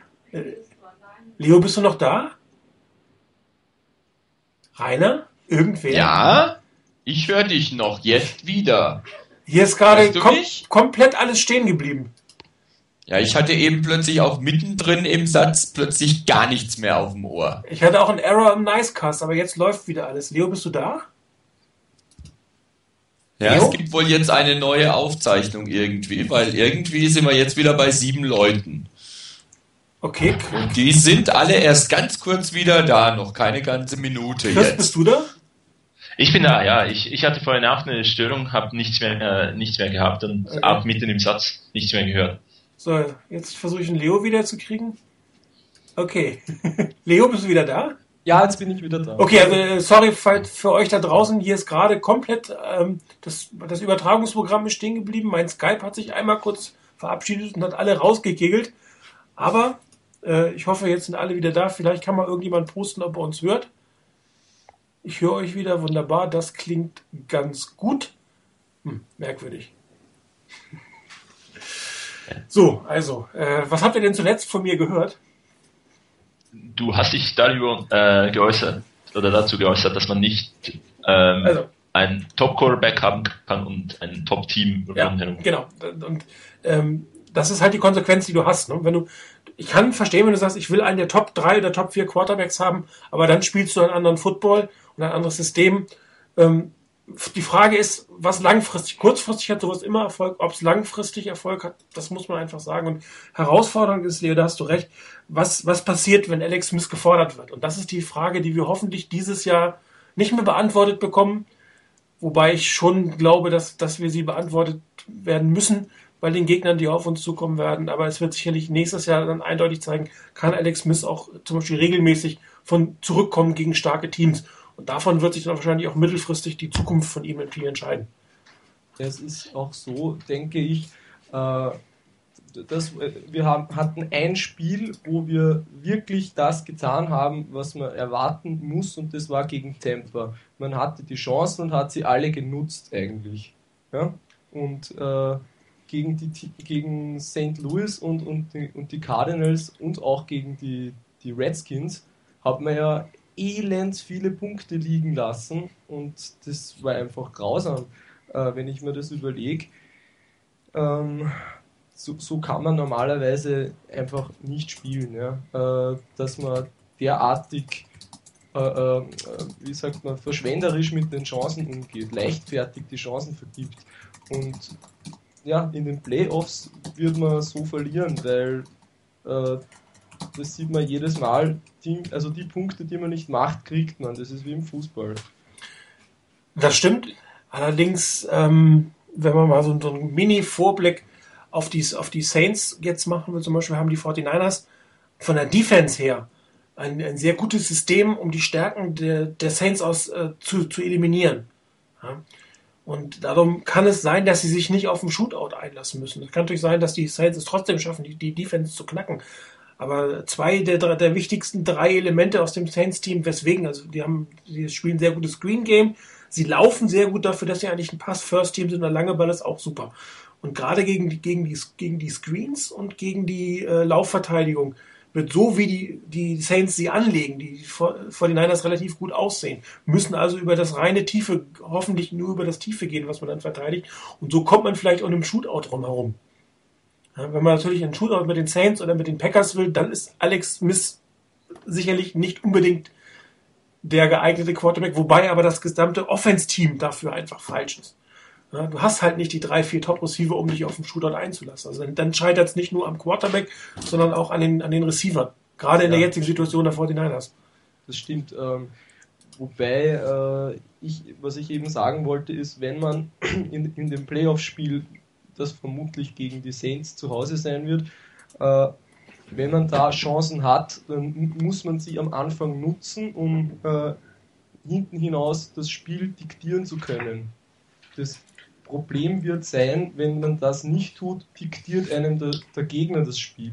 Und äh, das war das, was ich gemeint habe. Äh, die 49ers haben, haben also natürlich eine tolle Saison, aber das, das kann noch viel besser werden, dass sie es schaffen, dass sie das Spiel diktieren. Wie gesagt, das haben sie nur einmal wirklich geschafft gegen die, gegen die äh, Buccaneers. Ja. Da gebe ich dir im Prinzip recht, dass du am Anfang die Punkte machen musst, wobei ich das aber nicht unbedingt allein auf Alex Smith projiziere, sondern auf die gesamte Red Zone. Ja, das wollte ich auch nicht. Das wollte ich auch nicht. Ich wollte es nicht allein auf Alex ja, Smith.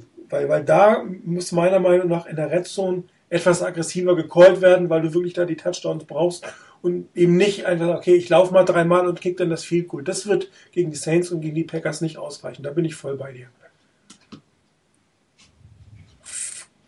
Jo, wunderbar. Ja, ich, ich denke, was, was vorhin von, von Leo noch gesagt wurde, ähm, unglaublich viele Punkte liegen gelassen. Ähm, ein Durchschnittsteam kann sich das nicht erlauben.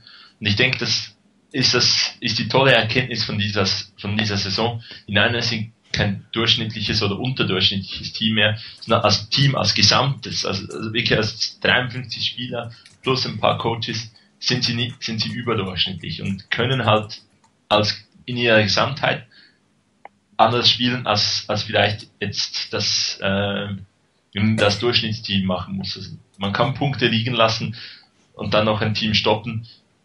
Ähm, sehe es aber ähnlich beim kurzen Ausblick auf Saints oder Packers. Man muss die Punkte machen, man muss die Chancen nutzen und man muss möglichst lange Drives haben. Also wirklich schön, dass die, diese Offenses möglichst wenige Chancen bekommen. Ist einfacher gesagt als gemacht. Das ist richtig. Die Falcons zum Beispiel mit ihrer wirklich extrem schlechten Verteidigung auch gegen den Lauf. Das hat, das hat ihn einfach das, das Genick gebrochen, weil ständig ähm, haben die halt die Saints die langen Drives gemacht, haben die äh, Verteidigung der Falcons müde gemacht. Die Falcons Offense war dann auch relativ träge und dann gewinnst du so ein Spiel einfach nicht. Das war von Anfang an schlecht gelaufen und dann musst du direkt auf beiden Seiten des Balles für eine ausreichende Balance suchen. Und da kommen natürlich auch wieder die Special Teams ganz, ganz, ganz stark dazu. Ich meine, mit, mit Brandon Sproles ähm, als Returner, das wird auch eine echte Herausforderung für die 49ers werden. Auf der anderen Seite muss Ted Ginn eigentlich da auch eins seiner besten Spieler. Aber wir sind schon zwei Spiele äh, nach vorne oder drei, ja, zwei Spiele für die 49ers, drei Wochen nach vorne. Ähm, wir hoffen mal, äh, dass es überhaupt so weit kommt. Ich meine, noch ist das ja alles der Käse nicht gegessen. Wir haben auch am Sonntag noch nicht gewonnen. Und ähm, vielleicht müssen wir uns vorher nochmal über die Falcons oder die Lions unterhalten. Wahrscheinlich immer über die Falcons. Aber wir hoffen das ja alles nicht. Dann würde ich sagen, dann danke ich den Leo für den Call-In. Ja, gerne. Und äh, viel Spaß weiterhin beim Zuhören. Danke. So. Jo, wollen wir noch ein Play machen? Wollen wir weitergehen? Ich meine, wir sind schon relativ lange auf, auf Sendung. Wobei, das Broken Play, äh, Chris, du hast es, oder den, den Botched Snap, du hast ihn angesprochen, Chris. Jo. Den, den will ich auf jeden Fall nochmal machen. Ich habe eigentlich relativ viele Plays für diese Woche, warum auch immer. Wie konnte ich mich nicht loslösen? Gut, wir können immer noch in, in einer Bye-Week auf ein paar Plays eingehen, Ja. denke ich mal. Also, Aber das will ich auf jeden Fall machen, weil das wirklich ein, äh, ein sehr, sehr, sehr Heads-up. Das zeigt, wie, wie, wie, ähm, wie gut er eigentlich geworden ist. Also das, das ist zum Thema Veteran Quarterback Leadership ist unabhängig davon, ob er wirklich viele Yards macht oder nicht. Es sind halt entscheidende Plays, wo du aus nichts noch was machen kannst. Ich müsste es einfach nur finden. ja, eben, also du sagst richtig, es, es, es ist einfach ein Play, wo, man, wo so richtig schön klar wird, dass, dass Alex nicht hektisch wird in solchen Situationen. Ähm, es hatte für mich schon so ein bisschen etwas von Tony Romo, der ja auch schon solche Dinge hatte, wo er irgendwie ähm, der Snap nicht kam, 20 Yard hinter der Line of Scrimmage den Ball aufliest und noch irgendwas daraus macht. Ähm, und ja, ein, ein, anderer, ein anderer Quarterback, das haben auch die Kommentatoren gesagt, hätte da den Ball genommen, wäre aus der Pocket rausgegangen, hätte ihn weggeworfen. Ähm, vielleicht wäre es die bessere äh, Lösung gewesen, weil es hätte dumm rauskommen können. Ein Hit auf den Quarterback ist nie gut. Alex Smith macht das Beste daraus, gibt zwei Yards Gewinn. Also, Ja, und diese Zweierts gewinnen führen auch dazu, dass du hinterher das Force Down ausspielen kannst. Das kommt ja dazu.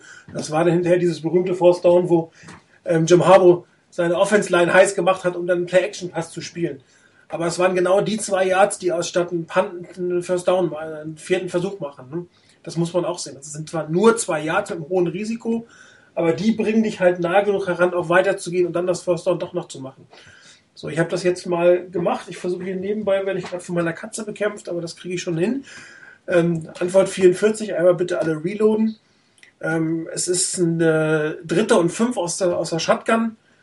Ähm, ist ein Play, interessanterweise, selbst wenn, wenn der Snap gut gewesen wäre, wo man kein ähm, Draw zum Beispiel fake, wo man direkt in eine Passsituation hineingeht. Äh, der Pass selber, man hätte ihn wohl fangen können. Ich würde mal eine 50-50-Fehler zwischen ähm, Jonathan Goodwin und, und Alex Smith äh, nennen. Der war ein bisschen hoch, man hätte ihn auch kriegen können. Alex Smith reagiert dann aber zum zweiten Mal schon in die Saison bei so einem schlechten Snap eigentlich sehr gut, fängt den Ball quasi über Kopf. Das, was man bei Fitzgerald im Spiel gesehen hat, wo er diese, diese Überkopf-Fangaktion macht. Ähm, und dann sieht man eigentlich erstmal seine athletischen Fähigkeiten, dass er nämlich den, den Defender umläuft und dann im Bild 6 eigentlich erstmal nochmal nach vorne guckt. Ne? Also eigentlich wirklich nicht in Panik gerät und sagt, oh Gott, oh Gott, was mache ich denn jetzt? Sondern er guckt nochmal, auch im Bild 7, er sucht da seinen Receiver. Es ist schlichtweg keiner frei.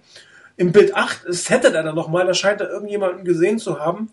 Ähm, und dann ähm, lässt er auch noch ähm, Hill aussteigen, der da auf ihn zugerast kommt, sage ich jetzt mal.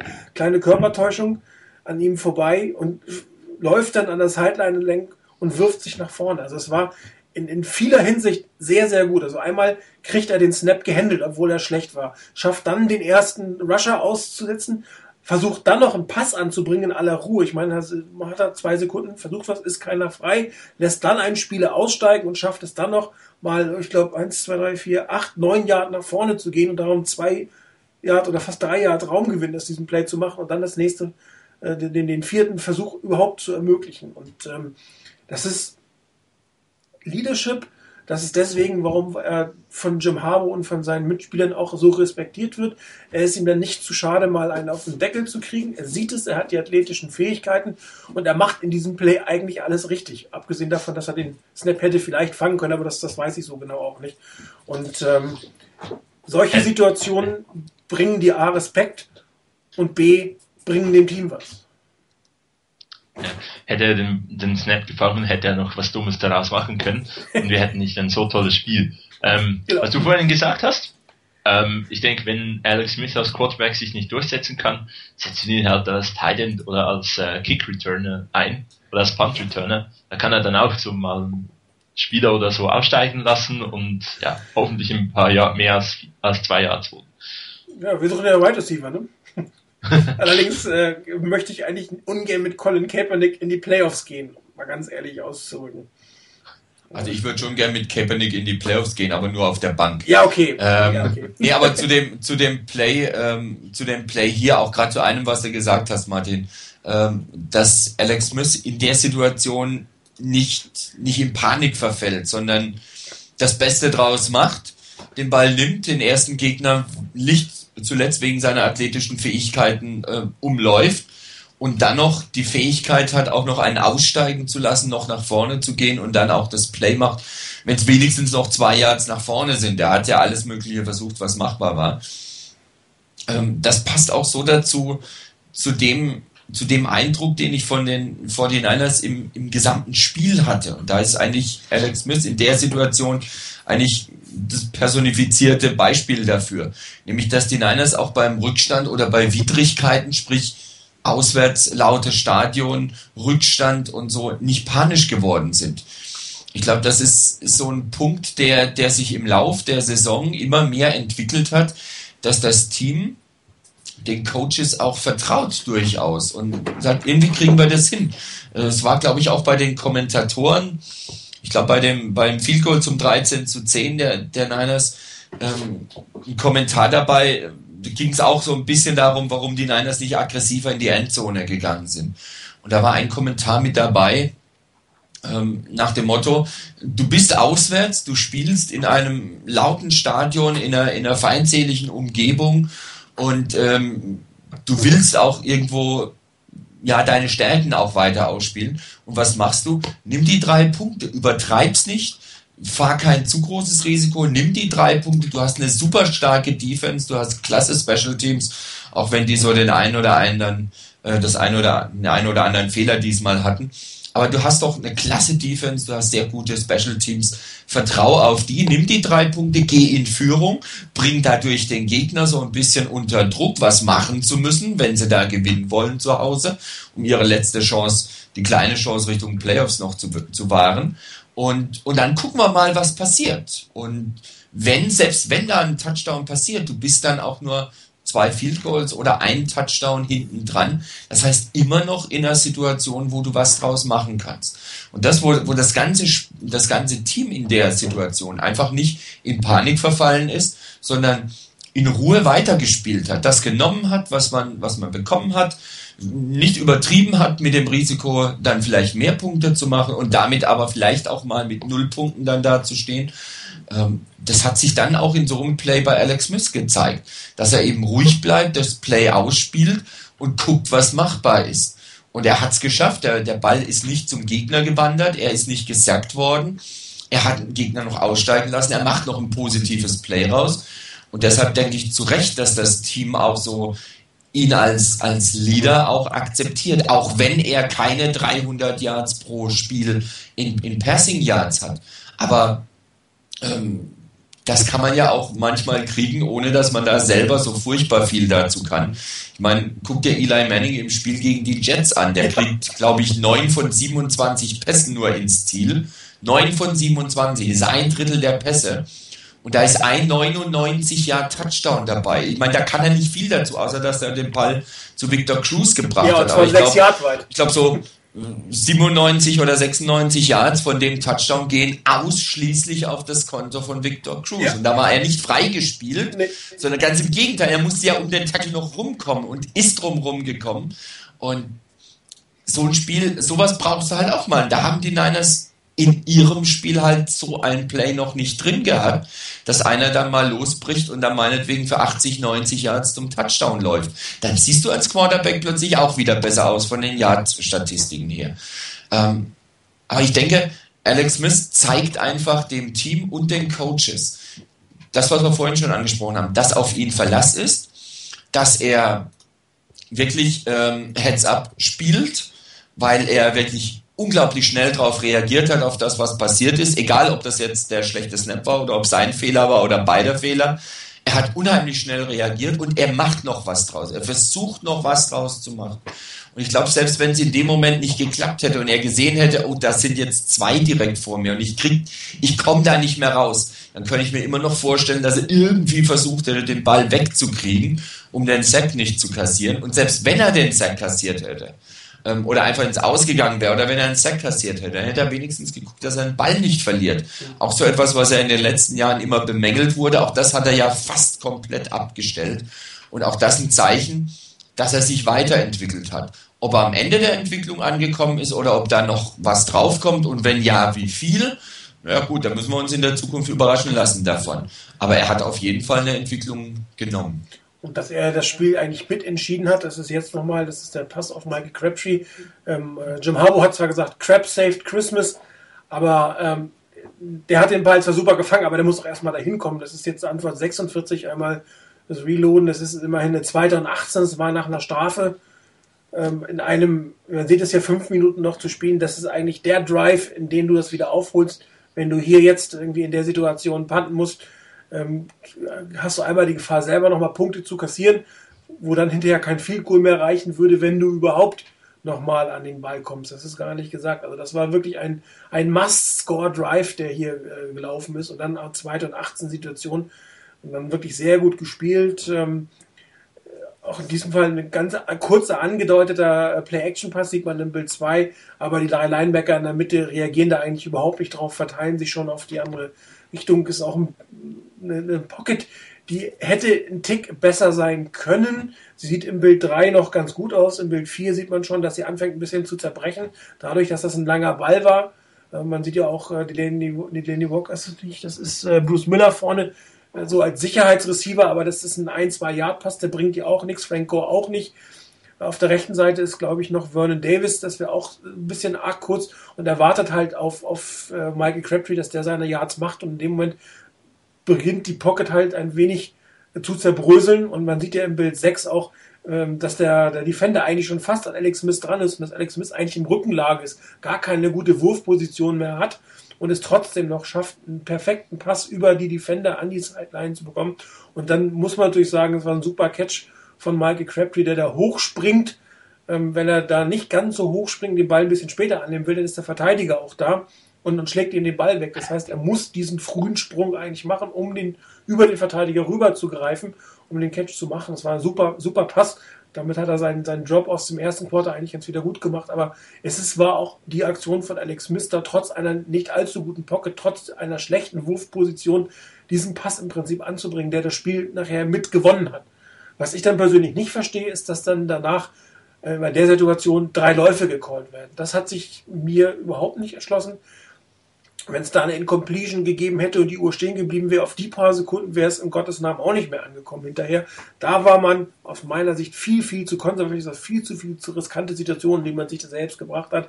Vor allem nachdem Alex Smith gezeigt hat, dass er diesen Pass eigentlich, oder dass er auch durch Pässe in einer Must-Pass-Situation, die es eindeutig war, bestehen kann. Und, äh, ein bisschen schade, es hat am Ende ja noch gereicht. Ähm, aber wenn wir zum Beispiel das Spiel verloren hatten, wäre das für mich eine Niederlage von Greg Roman und Jim Harbour gewesen, indem man mich nur in der Situation viel, viel zu konservativ gespielt hatte nach diesem großartigen Play. Ja, ich weiß nicht, ob man da vielleicht vor dem, vor dem Play vielleicht sogar ein bisschen erschrocken ist nach dem Motto, huch, sowas hat jetzt wirklich geklappt. Ähm, naja, ob das gerade nochmal klappt, wissen wir jetzt nicht. Das, das entzieht sich meiner Kenntnis. Ja, du hättest ja nicht 40 Jahre gebraucht, du hättest nur 10 Jahre für einen First Down gebraucht. Du musst ja nicht schon wieder Ja, klar, spielen, ne? klar. Ähm, nein, aber so vom Generellen her, das mit dem Playcalling, ich hatte es ja am Anfang schon gesagt, so das Playcalling war, fand ich insgesamt nicht wirklich berauschend. Dieses Play war hervorragend, es war auch im richtigen Moment gecallt. Ähm, beim zweiten und 18 bei den Niners unbedingt sowas zu erwarten, ist, ist ähm, schon fast ein bisschen überraschend, weil, weil man das von den Niners nicht so häufig sieht, dass so ein Play kommt ähm, und mit der Konsequenz gespielt wird. Ähm, was danach kam, war wieder so dieses, dieses Zurückfallen in dieses Sicherheitsdenken, ähm, keine Turnover ähm, kassieren äh, und riskieren, was ja im Prinzip auch richtig ist und was, äh, was von da aus ähm, ja sich dann auch bewahrheitet hat, dass die richtige Taktik war. Aber es war trotz allem, es war riskant an der Stelle. Ich hätte mir da wie in mancher Situation in der, in der ganzen Saison schon gewünscht, dass da ein bisschen aggressiver gecallt wird. Man muss ja nicht gleich mit dem nächsten Pass gleich den, den Touchdown versuchen äh, und sowas ähnliches gleich nochmal bringen. Aber so ein bisschen den Gegner, der jetzt vielleicht gerade so, meine Güte, Zweiter und 18 und dann kassieren wir so ein Ding, äh, vielleicht ein bisschen angenockt ist, da noch ein bisschen weiter dran zu hämmern, um, um den Gegner vielleicht ein bisschen weicher zu kriegen. Das hätte ich mir schon gewünscht. Letztendlich ist es gut gegangen und nur die Siege interessieren am Schluss. Aber ähm, es wäre schön, wenn da so langsam, aber sicher mal auch in der Richtung was kommen würde. Leo hat es ja vorhin angesprochen, so wie gegen die, gegen die Buccaneers, als man wirklich durchgezogen hat und nicht früh schon zurückgesteckt hat und gesagt hat, so jetzt schaukeln wir das irgendwie nach Hause, hätte ich mir das schon gewünscht, dass man da auch ein bisschen mehr Druck dahinter setzt. Ja, ich würde gerne nochmal, ich bin relativ lang jetzt bei dem Spiel, aber ich möchte auf zwei Aspekte nochmal eingehen, obwohl ich habe echt mindestens zehn Plays, aber dann das ist vielleicht auch ein bisschen langweilig auf Dauer, aber ich möchte auf zwei Dinge eingehen. Das einmal äh, das Thema Special Teams, was wir vorhin hatten. Ich habe eigentlich alle drei Special Team Plays, die da in Frage standen, mit dabei, aber ich wollte mich eigentlich doch auf eins konzentrieren und das ist der geblockte Punt. Jetzt muss ich den erstmal ähm, äh, holen. Ähm, auch hier ist der schuldige ähm, Chris Lieblingsspieler. Der hier, was? Hm. Ole. genau, der äh, eine ganz etwas merkwürdige äh, Situation hier hervorruft. Der, ich kann es mir nicht ganz erklären. Ich weiß nicht, vielleicht ähm, ähm, vielleicht ähm, wisst ihr das, er spielt hier, es ist jetzt, Moment, ah, ich habe es noch nicht. Noch habe ich nicht. Moment.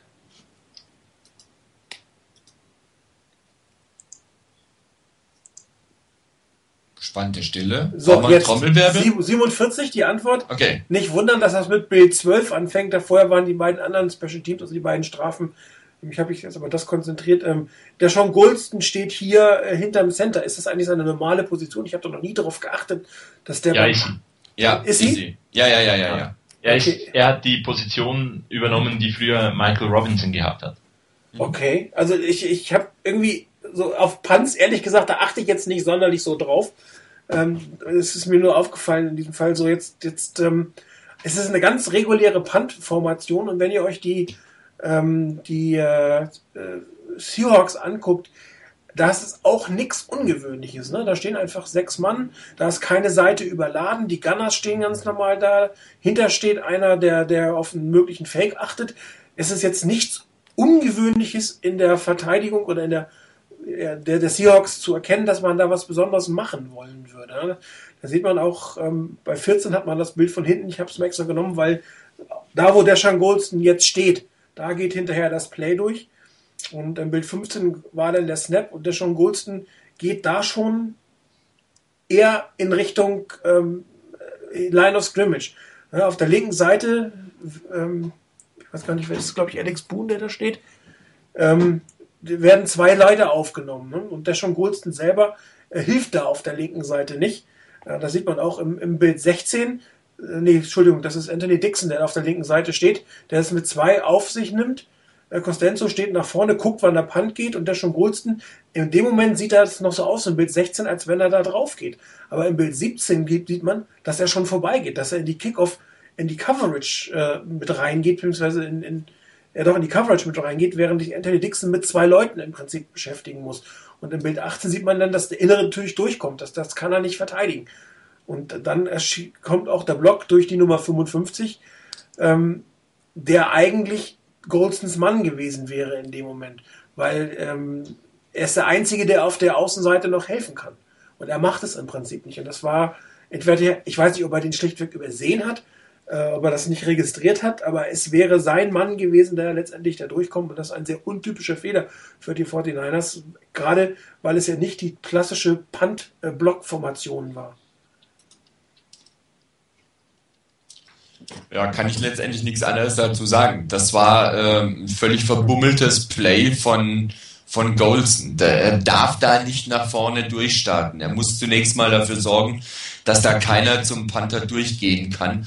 Und da hat er einen Tick zu früh sich nach vorne wegbewegt. Ähm, da muss er eher auf Protection gehen. Ähm, was daran jetzt genau schuld war, ob er das falsch gelesen hat, das Play, ob er da eine andere Aufgabe hatte, ob was anderes geplant war, das kann ich nicht sagen, das weiß ich nicht. Ähm, aber es sieht auf jeden Fall für mich auch danach aus, als wäre es so ein, zumindest zum Großteil der Fehler von Goldson gewesen. Ja, vor allen Dingen, wenn er diese Position regelmäßig inhat, darum hatte ich das ja gefragt, wundert man sich, dass das so ein Fehler passiert. Wenn da einer steht, der da nicht regelmäßig steht, dann kann das sein. Aber eigentlich darfst du aus dieser, aus dieser Situation, wo nichts Ungewöhnliches auf der Defense-Seite passiert, kein, kein, kein Block kassieren. Und darum sage ich ja, von den Special Teams selber, abgesehen von Kyle Williams, der wirklich sehr, sehr schöne Returns hatte, war es jetzt nicht unbedingt das Gelbe vom Ei das Spiel. Und das, das führt halt dazu, dass du entweder da den Touchdown kassiert oder nicht mehr die ganze die, die Position hast, wie du sie eigentlich haben willst. Und da wird Brad Seedy sicherlich das ein oder andere Wort verlieren gegenüber seinen Teams. Und auch Jim Harbour wird da wahrscheinlich nochmal seine, seine Special Teams einfach fordern. Absolut. Was man vielleicht auch noch sieht, Bild 15, ähm, irgendwie scheint das Snap sehr tief zu sein.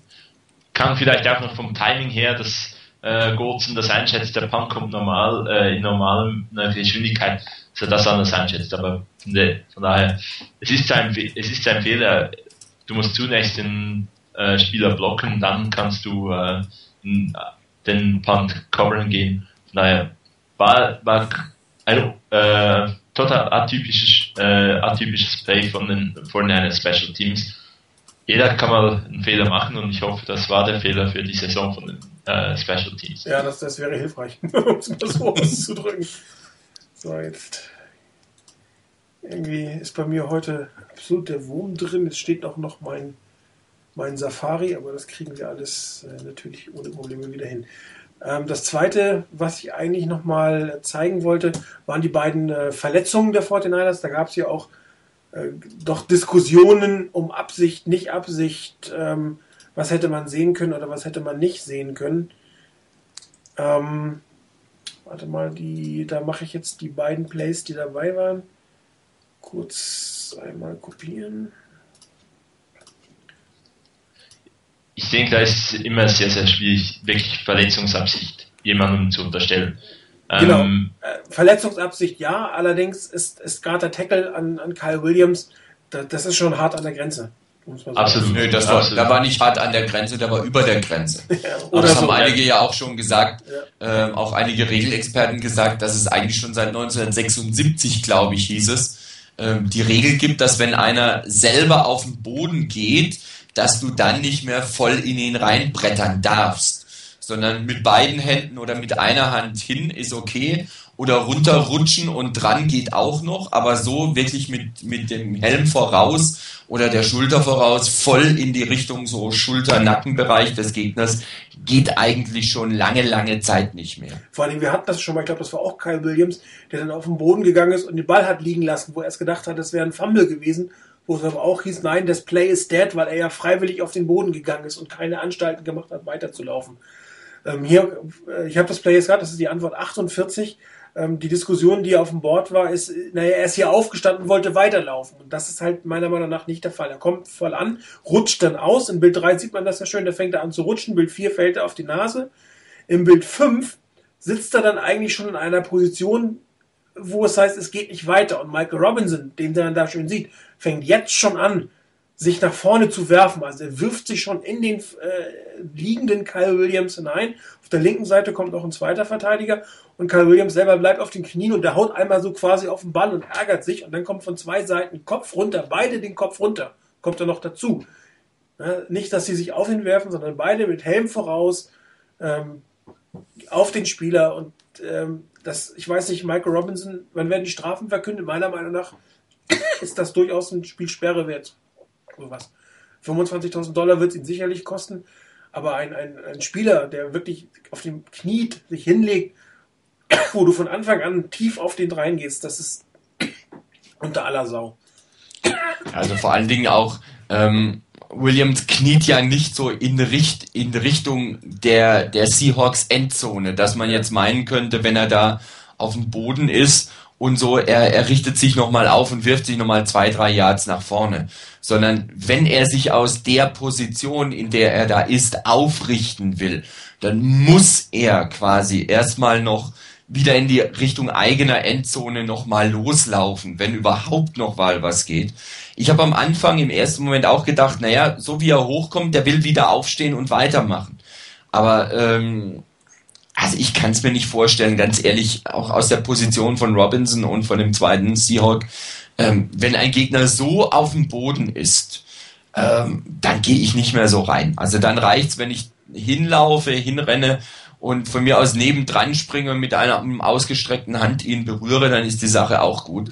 Das ist absolut unnötig und überflüssig. Ich bin gespannt auf die Strafen. Ich glaube nicht wirklich an, an eine Sperre für ein Spiel aber ähm, eine Strafe 15.000 bis 25.000 äh, Dollar sollte eigentlich schon drin sein. Alles andere drunter könnte ich gar nicht mehr verstehen. Ja, die, gut, die, die ähm, Sperren gibt es ja eigentlich in der Regel nur, wenn du wiederholst. Absolut, sehe ich ähnlich. Das, das Play war total übertrieben und ich, ich dachte zunächst mal, ja, es geht absolut über die Defenseless Player äh, Rule, weil der Spieler sieht überhaupt nicht, was, äh, was da kommt und es war ein absolut übertriebener Hit ähm, zu Recht mit 15 Jahren bestraft. Äh, es wäre absolut äh, richtig, das ähm, mit Geld zu bestrafen, vielleicht auch eine Spielsperre, weil eben es ist ihm jetzt einem Spieler wirklich Verletzungsabsicht zu unterstellen, das, das finde ich geht zu weit.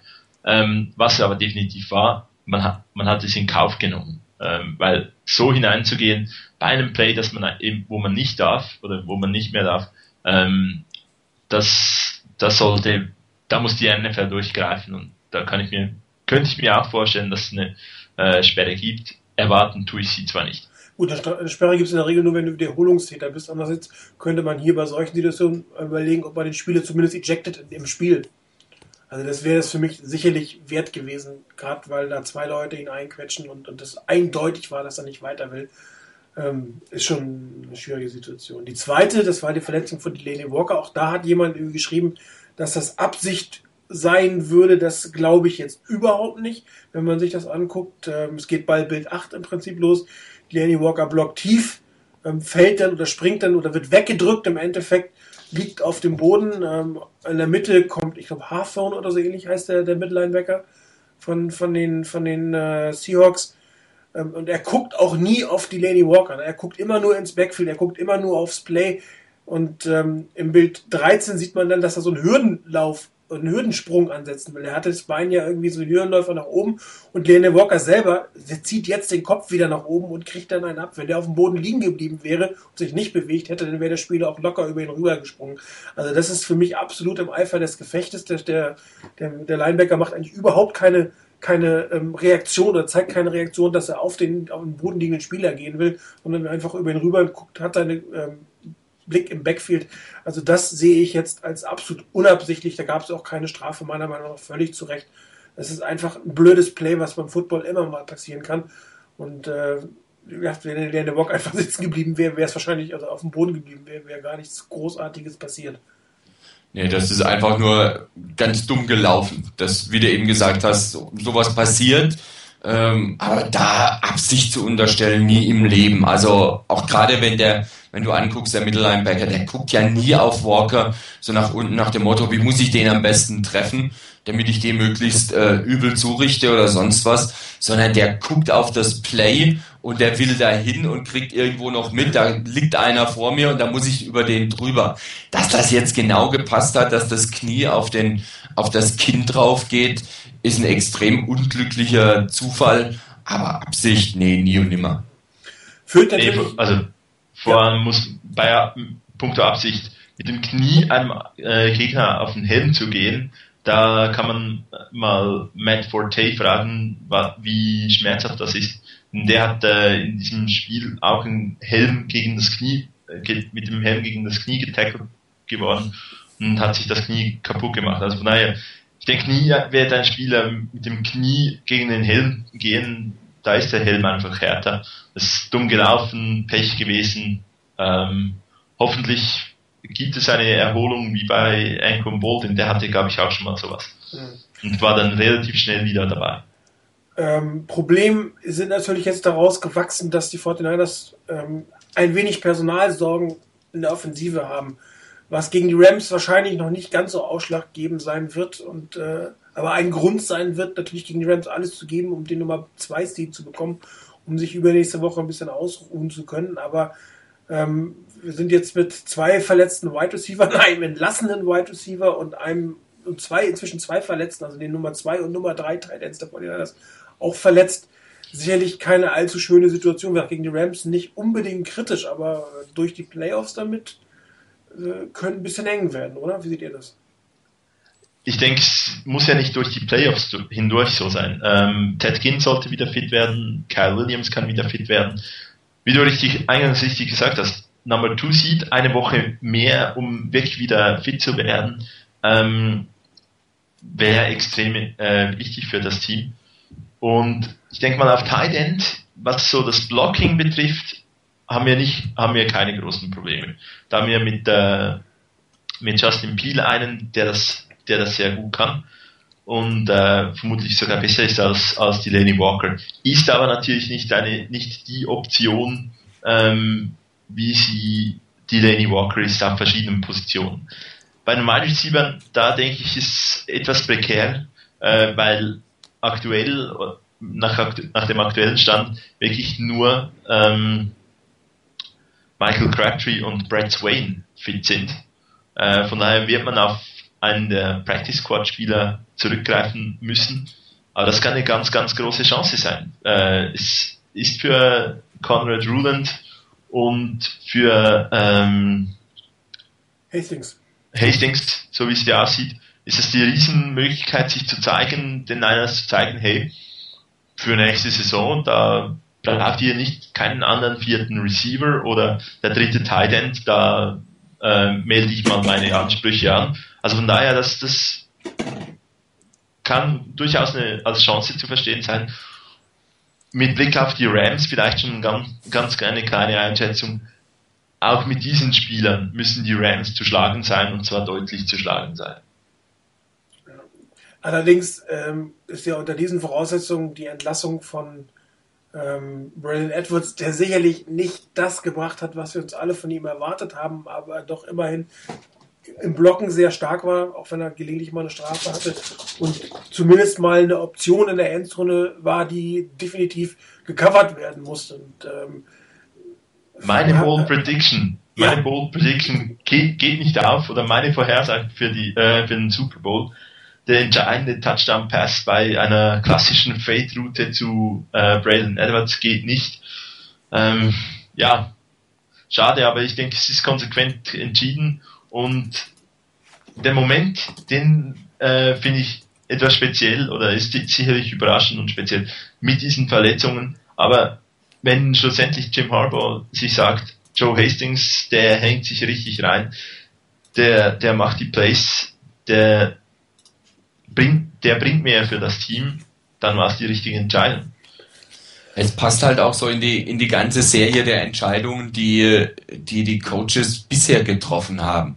Ähm, es war schon sehr ungewöhnlich, dass ähm, Harbour ähm, Edwards öffentlich kritisiert hat und ihn jetzt zu entlassen, in dieser Situation ihn noch dazu zu entlassen, das ist schon extrem konsequent. Und ich glaube, Norton 51 war es, äh, der es im, im, ähm, auf dem Forum geschrieben hat.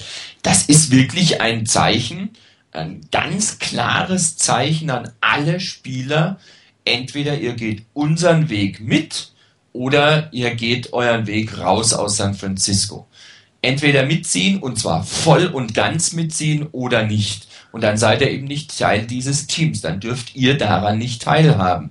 Und ähm, gerade ein ganz wichtiger Punkt erscheint mir, dass man hier eben bei Edwards einfach gezeigt hat, ihm Chancen gegeben hat ja durchaus. Es ist ja jetzt nicht so, dass er, dass er keine Chance hatte, sich zu zeigen. Aber er hatte eine Verletzung. Er kam von der Verletzung zurück, ähm, hat sich zur Verfügung gestellt. Das wurde sicherlich auch positiv gewertet. Aber er konnte dem Team allem Anschein nach mit seinen Verletzungen nicht, nicht wirklich weiterhelfen. Er hat ja selber äh, schon geäußert, dass es ähm, nicht so richtig klappt, dass seine Schulter wohl immer noch Probleme macht.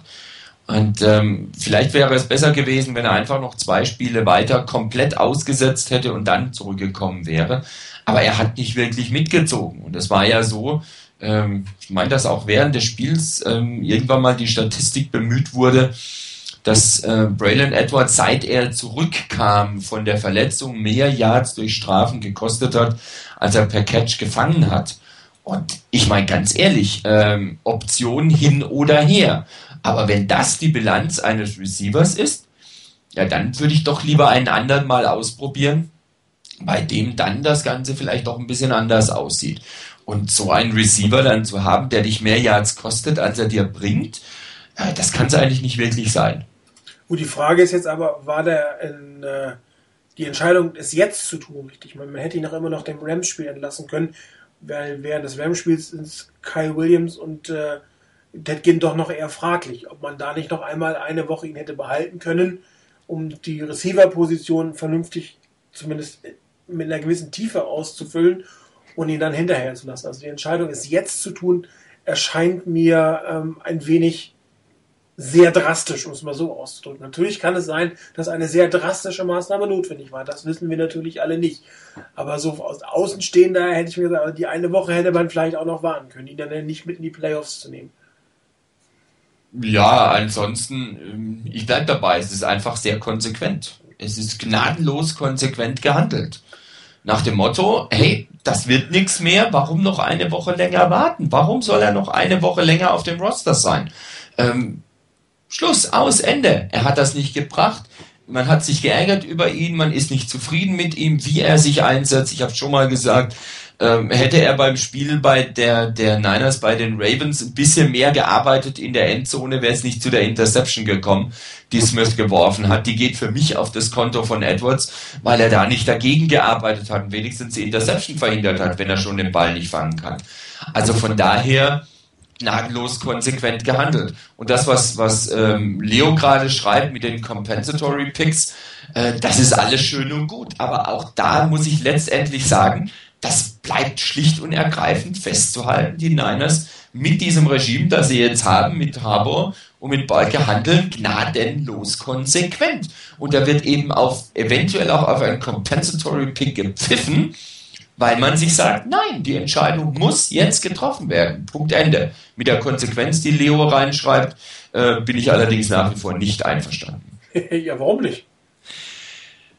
Ich hätte größere Bedenken äh, aus verschiedenen Gründen. Zum einen, ähm, als allererstes, ich mag ihn nicht wirklich, äh, aber das nur am Rande. Ähm, der zweite Punkt wäre der, ähm, er hatte einen Kreuzbandriss, hat die ganze Saison nicht gespielt. Es gab kein einziges Team, wenn ich mich recht entsinne, das bei seinem Workout wirklich anwesend war. Das zeigt, glaube ich, auch, was für ein unglaubliches Interesse wohl daran besteht, an dem, was er noch leisten kann. Ähm, dann so die ganze Story um das, wie er sich aus San Francisco verabschiedet hat oder wie er verabschiedet wurde. Und dann denke ich auch mal, ähm, ich könnte mir schon vorstellen, dass das ein riesen Medienspektakel gibt oder geben würde. Terrell Owens zurück in San Francisco, dort wo er größte Erfolge oder große Erfolge gefeiert hat oder zumindest der Nummer 1 Receiver war dann irgendwann mal. Ähm, und was weiß ich, was für tolle Spiele hatte, da wieder zurück und dann eher im Mittelpunkt und dann aber aus der ganzen Situation heraus. Ich weiß nicht, ob das dem Team wirklich gut tun würde. Ich denke, im Moment hat man ein Team, das wirklich als Team agiert. Und wenn dann jemand kommt, der zumindest von außen betrachtet in den letzten Jahren nicht wirklich der Top-Team-Player war, der dann garantiert, ob er es will oder nicht, garantiert ein enormes Medien, äh, Medieninteresse hervorrufen würde, was auch wieder Unruhe insgesamt in das Team reinbringen kann. Ob man das dann wirklich brauchen kann, ob der Effekt, der positive Effekt auf dem Feld wirklich so gut wäre, dass, dass man das sagen kann, okay, da ist alles, was drumherum passiert, gar nicht so dramatisch. Der Effekt auf dem Feld ist der entscheidende. Und das zweifle ich ehrlich an. Also ich kann es mir nicht vorstellen, dass er auf dem Feld der Faktor werden könnte, den man sich vielleicht von ihm verspricht. Und ich denke, dass das Negative überwiegen würde. Ja, Chris, wie schätzen du das ein? Theo nochmal eine Chance geben? Es hätte halt schon was. Also es, es wäre so nach dem Motto, der Kreis schließt sich, Theo bei den Niners, äh, Playoffs. Und äh, ich meine, von den Fähigkeiten, die er vermutlich immer noch hat, nicht mehr auf dem Top-Niveau, könnte er dieser Gruppe was bringen. Spielerisch äh, glaube ich da wirklich besser, dass, da, dass er da was äh, Positives aufs, aufs Feld bringen kann. Das Negative hat äh, Rainer ganz gut angesprochen. Es wäre ziemlich viel Medienrummel ähm, und könnte dann kontraproduktiv sein. Von daher, ich glaube, ich fände es eine tolle Geschichte. Ähm, man müsste sich sicherlich auch überlegen, ob man ihm die Möglichkeit gibt, als 49 zurückzutreten. Ähm, da, das haben ja andere Teams auch schon mal gemacht. Äh, von den Leuten, die damals mit ihm zu tun hatten, ist, glaube ich, niemand mehr wirklich da. Ähm, oder kein Entscheidungsträger mehr da. Und von daher, es ist, es ist schwierig zu sagen. Ich denke nicht, ich denke schlussendlich, dass es nicht passieren wird. Weil ähm, Jim Harbour da viel mehr auf ähm, die auf das Team schaut und auf äh, Spieler die, die Starter, sobald sie fit sind, äh, Williams umgehen, wird es wieder klar sein, dass die beiden den Nummer 2 Spot ausfüllen und dann wieder Leute, die in den Special Teams wertvoll sind. Das sind dann Brad Swain, vielleicht Joe Hastings und nicht, und eben halt nicht Theo. Also generell muss ich sagen, ich hätte kein Problem mit einer Rückkehr, egal mit welchem Medieninteresse, egal mit welchen Gefühlen das, das verbunden ist ich halte ihn für einen sehr guten, oder ich habe ihn für einen sehr guten Footballer gehalten. Das ist der entscheidende Punkt. Ich glaube, er ist es einfach nicht mehr.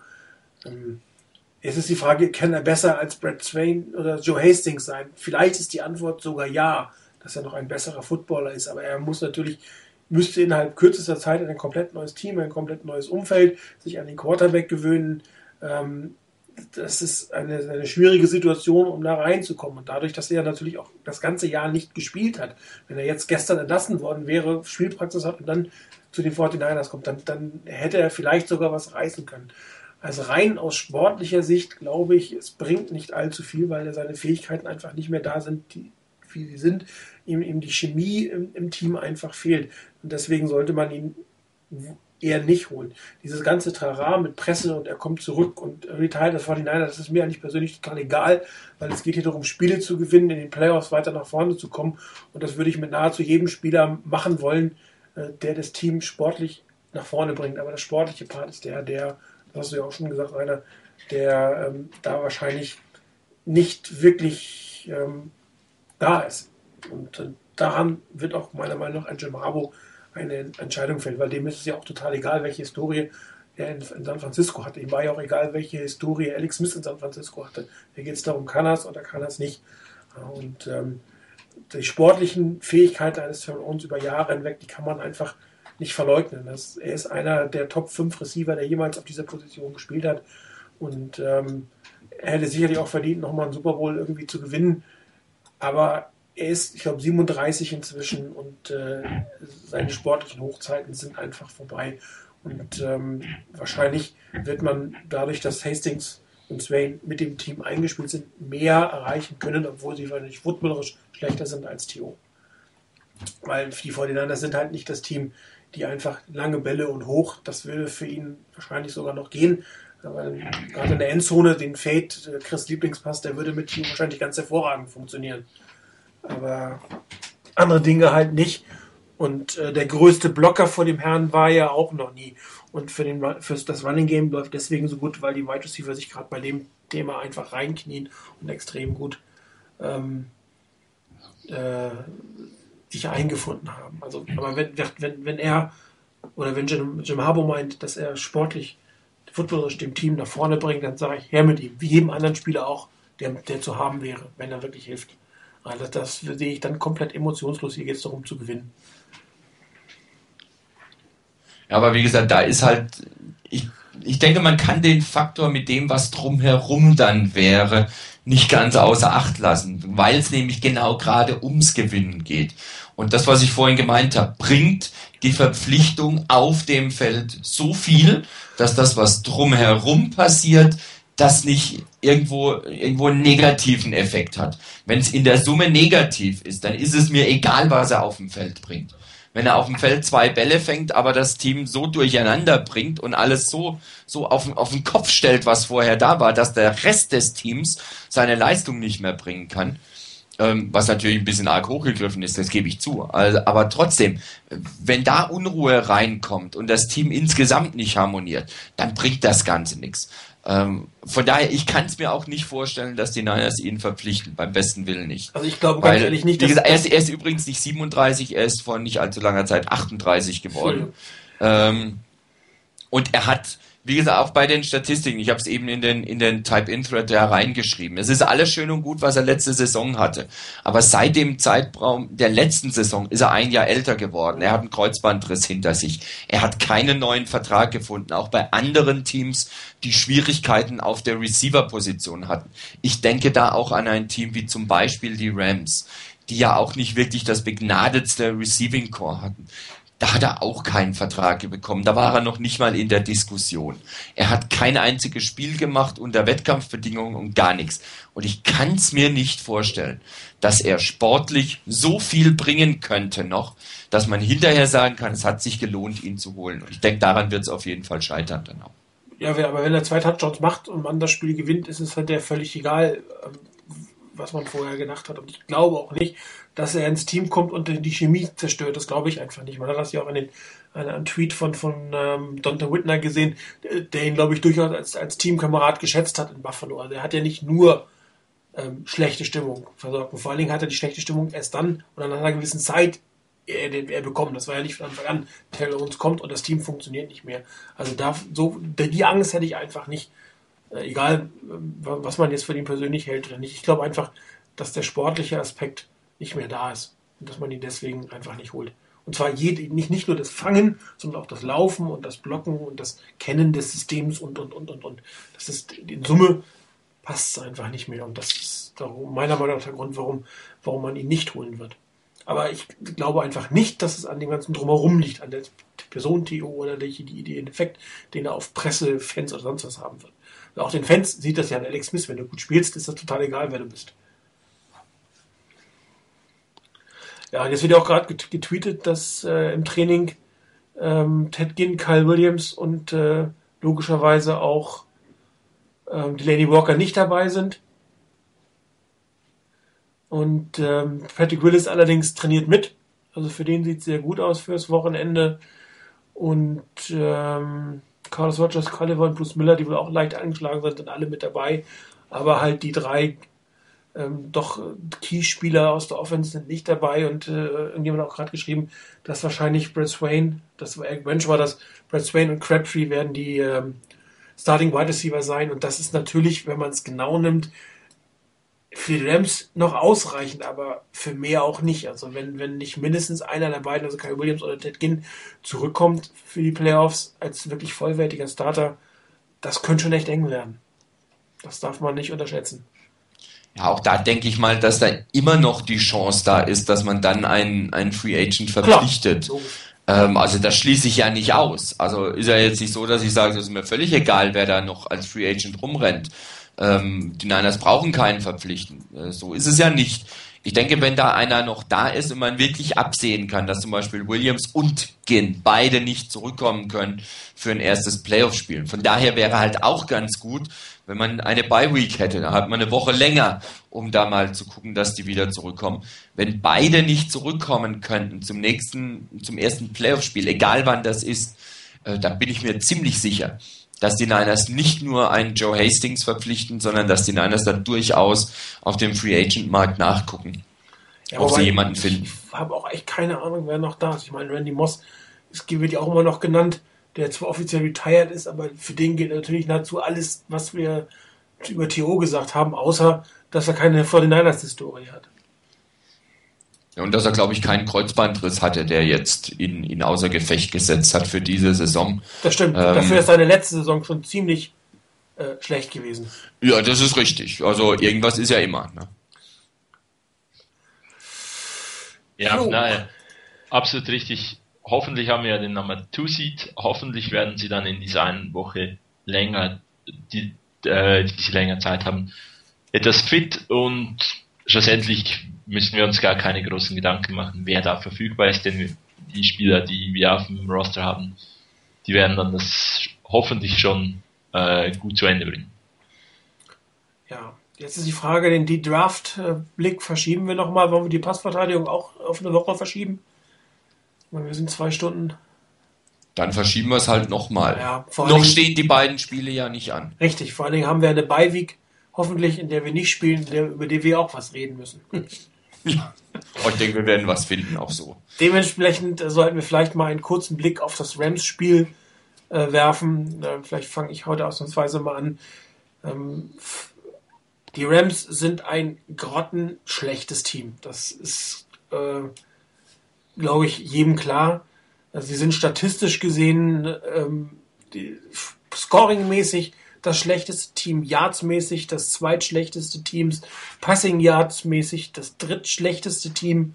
Äh, in der Defense äh, sind sie gegen den Pass einigermaßen gut, das muss man sagen. Gegen den Lauf sind sie einfach wieder dead last, wie man so schön sagt. Äh, Punkte sind sie auch im hinteren Fünftel und im hinteren Drittel, was, was die Gesamtjahrs angeht.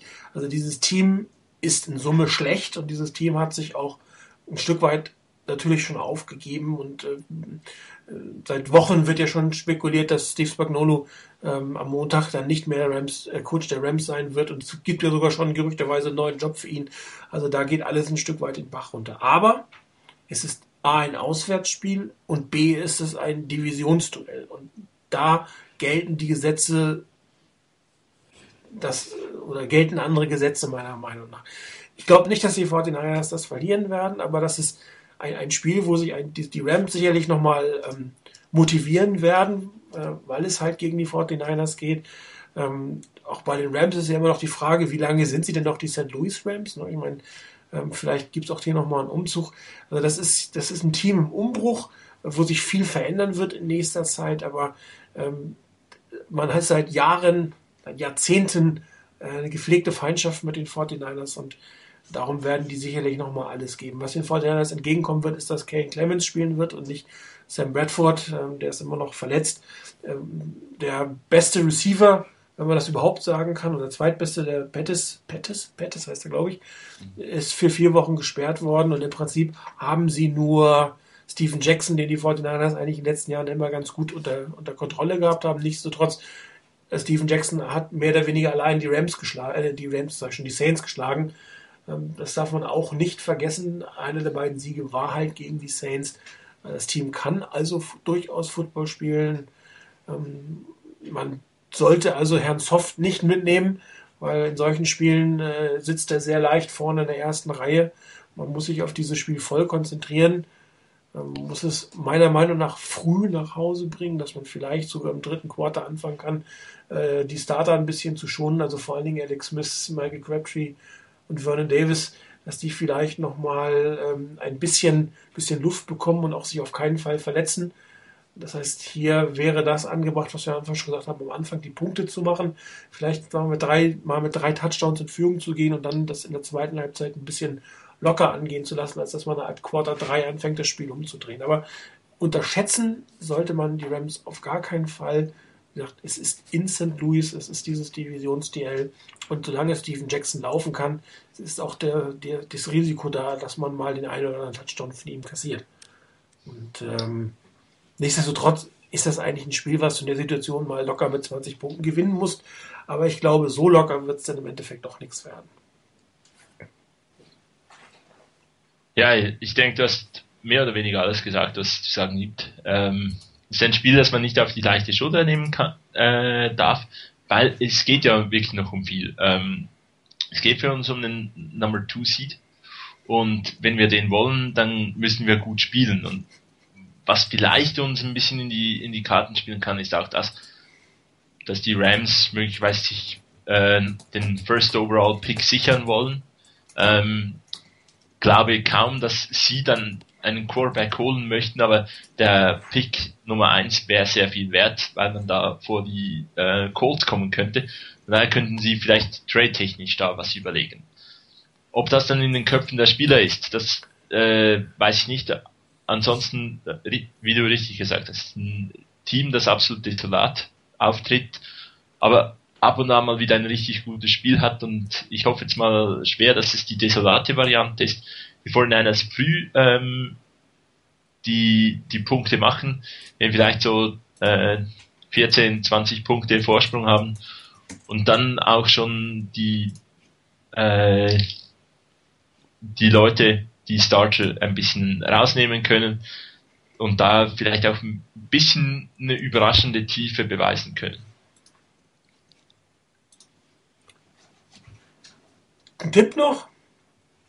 Von äh, dir kam auch noch keiner. Mein gell? Tipp willst du, deinen gibst du am Schluss. Also nämlich 10 Punkte Vorsprung wird es am Ende geben, weil die Niners auch die, ähm, die Starter rausnehmen und vielleicht dann noch ein Touchdown kommt von den, äh, von den Rams. Habe ich meinen nicht abgegeben? Nö, nee, ich habe zumindest keinen gehört. Plus 13.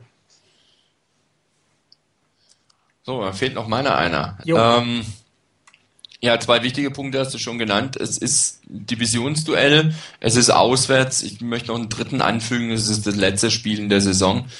Ähm, das bedeutet auch für die Spieler der Rams ähm, die letzte Chance, nochmal was zu zeigen sowohl dem eigenen Team gegenüber, dem, dem äh, Coaching-Staff, auch wenn das ein neu, ein, wahrscheinlich aller Voraussicht nach ein neues sein wird nächste Saison, aber auch den zukünftigen Coaches einfach zu zeigen, dass man sich hier nicht hängen lässt, sondern dass man hier ähm, auch in solchen Spielen noch bereit ist, alles zu geben und auch wirklich alles gibt, was machbar ist. Und von daher glaube ich zum Beispiel nicht daran, dass das Team, also die Spieler, ähm, so spielen, dass sie, dass sie die, die Rams am Schluss den Number One Seed haben. Ich meine, dazu bräuchten sie, glaube ich, auch noch das, dass die Colts dann auch noch gewinnen. Also mein, das liegt gar nicht in der eigenen Hand, ähm, das hinzukriegen. Von daher, ich kann mir das nicht vorstellen. Wir hatten die Diskussion ja letzte Saison auch im Rahmen der Niners, von wegen am Schluss für eine bessere Draft-Position spielen oder nicht. Ähm, das haben wir zum Glück dieses Jahr nicht mehr nötig. Ähm, ansonsten stimmt eigentlich alles, was ihr gesagt habt. Ähm, die Rams sind ein wirklich gruselig schlechtes Team, das, was ich persönlich nie und nimmer so erwartet hatte, dass sie so schlecht und so übel dastehen dieses Jahr. Ich hatte sie, glaube ich, vor der Saison als NFC West Champions getippt. Schande über mein Haupt, aber ähm, so kann man sich vertun. Also ich meine, so rum vertue ich mich lieber als andersrum. Ähm, von daher, ähm, es ist ein Spiel, das die Niners gewinnen müssen. Da gibt's überhaupt kein Vertun, egal wie, ob mit angezogener Handbremse oder mit Vollgas, äh, ist letztendlich völlig egal. Auch mit der Besetzung her, selbst die Zweitbesetzung sollte noch in der Lage sein, das Spiel zu gewinnen. Aber wie vorhin angesprochen, auswärts Divisionsduell beim Gegner ist Steven Jackson immer noch ein Faktor und vielleicht sogar der einzige echte Faktor, den es gibt. Ähm, von daher müssen die Niners sicherlich aufpassen, dies, das Heimspiel, das zu Null gewonnen wurde, ist kein, kein Maßstab für dieses Spiel. Und von daher muss nochmal alles gezeigt werden. Ich hoffe auch, dass die, die Niners relativ früh glatt vorne liegen. Übrigens nicht nur wegen der Starter in der Offense, sondern ganz besonders auch wegen der Starter in der Defense, insbesondere die D-Line. Da würde ich mir auch hoffen, dass Justin Smith und, und Ray McDonald ähm, auch ein paar Takte mehr an Pause bekommen, damit sie sich hier nicht unnötigerweise oder überflüssigerweise noch verletzen in irgendeiner Art und Weise. Von daher, ich denke, dass die Niners das Spiel gewinnen werden. Ich würde mich freuen, wenn das Ganze relativ früh entschieden wäre, sodass man das so ein bisschen ausplätschern lassen kann. So ganz glaube ich noch nicht daran, weil die Niners vielleicht ein bisschen zu früh so im Hinterkopf diesen Gedanken haben, dass, dass das vielleicht so ganz locker gehen könnte. Von daher denke ich eher, dass es eine Sache wird, die nicht allzu deutlich wird, eventuell am Schluss wirklich nochmal eng wird, wie Christus schon gesagt hat. Äh, ich bleibe bei meinem Tipp, den ich äh, vor ein paar Wochen, glaube ich, so bei der 49ers Forecast auf dem Forum eingestellt hatte, bei plus sieben. Ich bleibe ein bisschen skeptischer als ihr und habe nichts dagegen, wenn ihr mehr Punkte macht als ich. Ja, dann gucken wir mal, was die NFC West sonst noch zu bieten hat. Äh, es ist ein zweites Divisionsduell. Die, die Seahawks spielen in einem äh, an sich belanglosen Spiel gegen die äh, oder bei den Arizona Cardinals, aber auch hier ist es ein Divisionsduell, was sicherlich 60 Minuten lang bis zum Ende ausgefochten wird. Meiner Meinung nach mit dem äh, besseren Ende für die Seahawks. Ähm, ich glaube, dass das äh, Skeleton langsam doch mal die Munition ausgeht, dass man genug ähm, äh, Tape über ihn hat, Video über ihn hat, um ähm, äh, seine Schwächen zu erkennen. Und die Seahawks sind eigentlich ein besseres Team, als, als ihr Rekord das, das anzeigt. Und ich glaube, auch die wollen ihrem Coach nochmal zeigen, sich für nächstes Jahr empfehlen. Ähm, wobei nächstes Jahr wird in der NFC West ein durchaus interessantes Jahr. Also von wegen schlechteste Division, das, sind, das ist die NFC West schon lange nicht mehr. Und das wird nächstes Jahr ein ganz, ganz heißes, ganz, ganz heiße Division, ähm, inklusive der Rams, glaube ich, dadurch, dass sie, wenn sie einen neuen Coach bekommen und nochmal einen guten Pick haben und Bradford wieder fit ist, sich relativ schnell erholen können. Aber dieses Jahr ist das zweitbeste Team der NFC West ist die Seattle Seahawks und ich glaube, sie werden bei den Cardinals gewinnen. Sehe ich auch so. Sie sind das bessere Team und wird aber ein knappes Spiel werden. Äh, Prognose müssen wir glücklicherweise nicht, nicht geben, aber zu alles in allem denke ich, dass die, dass die Seahawks auch mit dem Spiel gegen uns doch gezeigt haben, dass sie das gewinnen können. Also ich denke auch, dass die Seahawks das ähm, letztendlich doch etwas bessere Team sind. Ähm, auch wenn sie jetzt das Spiel gegen die Niners verloren haben, da war doch einiges Gutes dabei. Übrigens, äh, ich sehe die Defense der, der Seahawks nicht so schlecht, wie sie teilweise auch gemacht wurde. Ich denke, dass diese Defense durchaus einiges drauf hat. Und von daher ähm, könnten die Cardinals hier wirklich richtig Probleme bekommen. Damit es nicht ganz so langweilig ist, tippe ich trotzdem auf die Cardinals. Ähm, sonst haben wir ja alle mehr oder minder dieselben Tipps. Ich tippe auf die Cardinals. Ähm, letztendlich einzig und allein aus dem Grund, dass die Cardinals zu Hause sich nochmal präsentieren am Schluss, die Chance haben, den äh, völlig unbedeutenden, an sich unbedeutenden aber dann vielleicht doch einfach von der Psyche her ganz günstigen Platz zwei zu belegen, wenn sie das Spiel gewinnen und dann wenigstens einen ausgeglichenen Rekord haben. Und ähm, für die Seahawks wäre es dann allerdings, ähm, so leid mir dann das für Bego tun würde, ähm, doch ganz, ganz bitter. Denn mit einem Rekord von 7-9 an dritter Stelle zu landen und letztes Jahr mit einem Rekord von 7-9, hatten sie nicht 7-9, ja. die Division zu gewinnen. Und ein Playoff-Spiel. Und ein Playoff-Spiel dann logischerweise zu haben, weil man die, die, die Division gewonnen hat. Ja, und ich das denk, auch noch zu gewinnen. Ist, ja, und das noch zu gewinnen. Ich denke, das ist so richtig bitter. Also, ich meine, das wird mir so richtig wehtun denselben Rekord wie letztes Jahr. Klar kann man das nicht erwarten, dass das jedes Jahr passiert, aber einfach das mal gegenüberzustellen, 7-9 letztes Jahr, Playoff-Spiel zu Hause gewonnen und dieses Jahr auch wieder 7-9 und dann doch nur an drei in der Division. Also ich denke auch dieses Gerede von der ach so schwachen ähm, NFC West dürfte nächste Saison relativ schnell vorbei sein.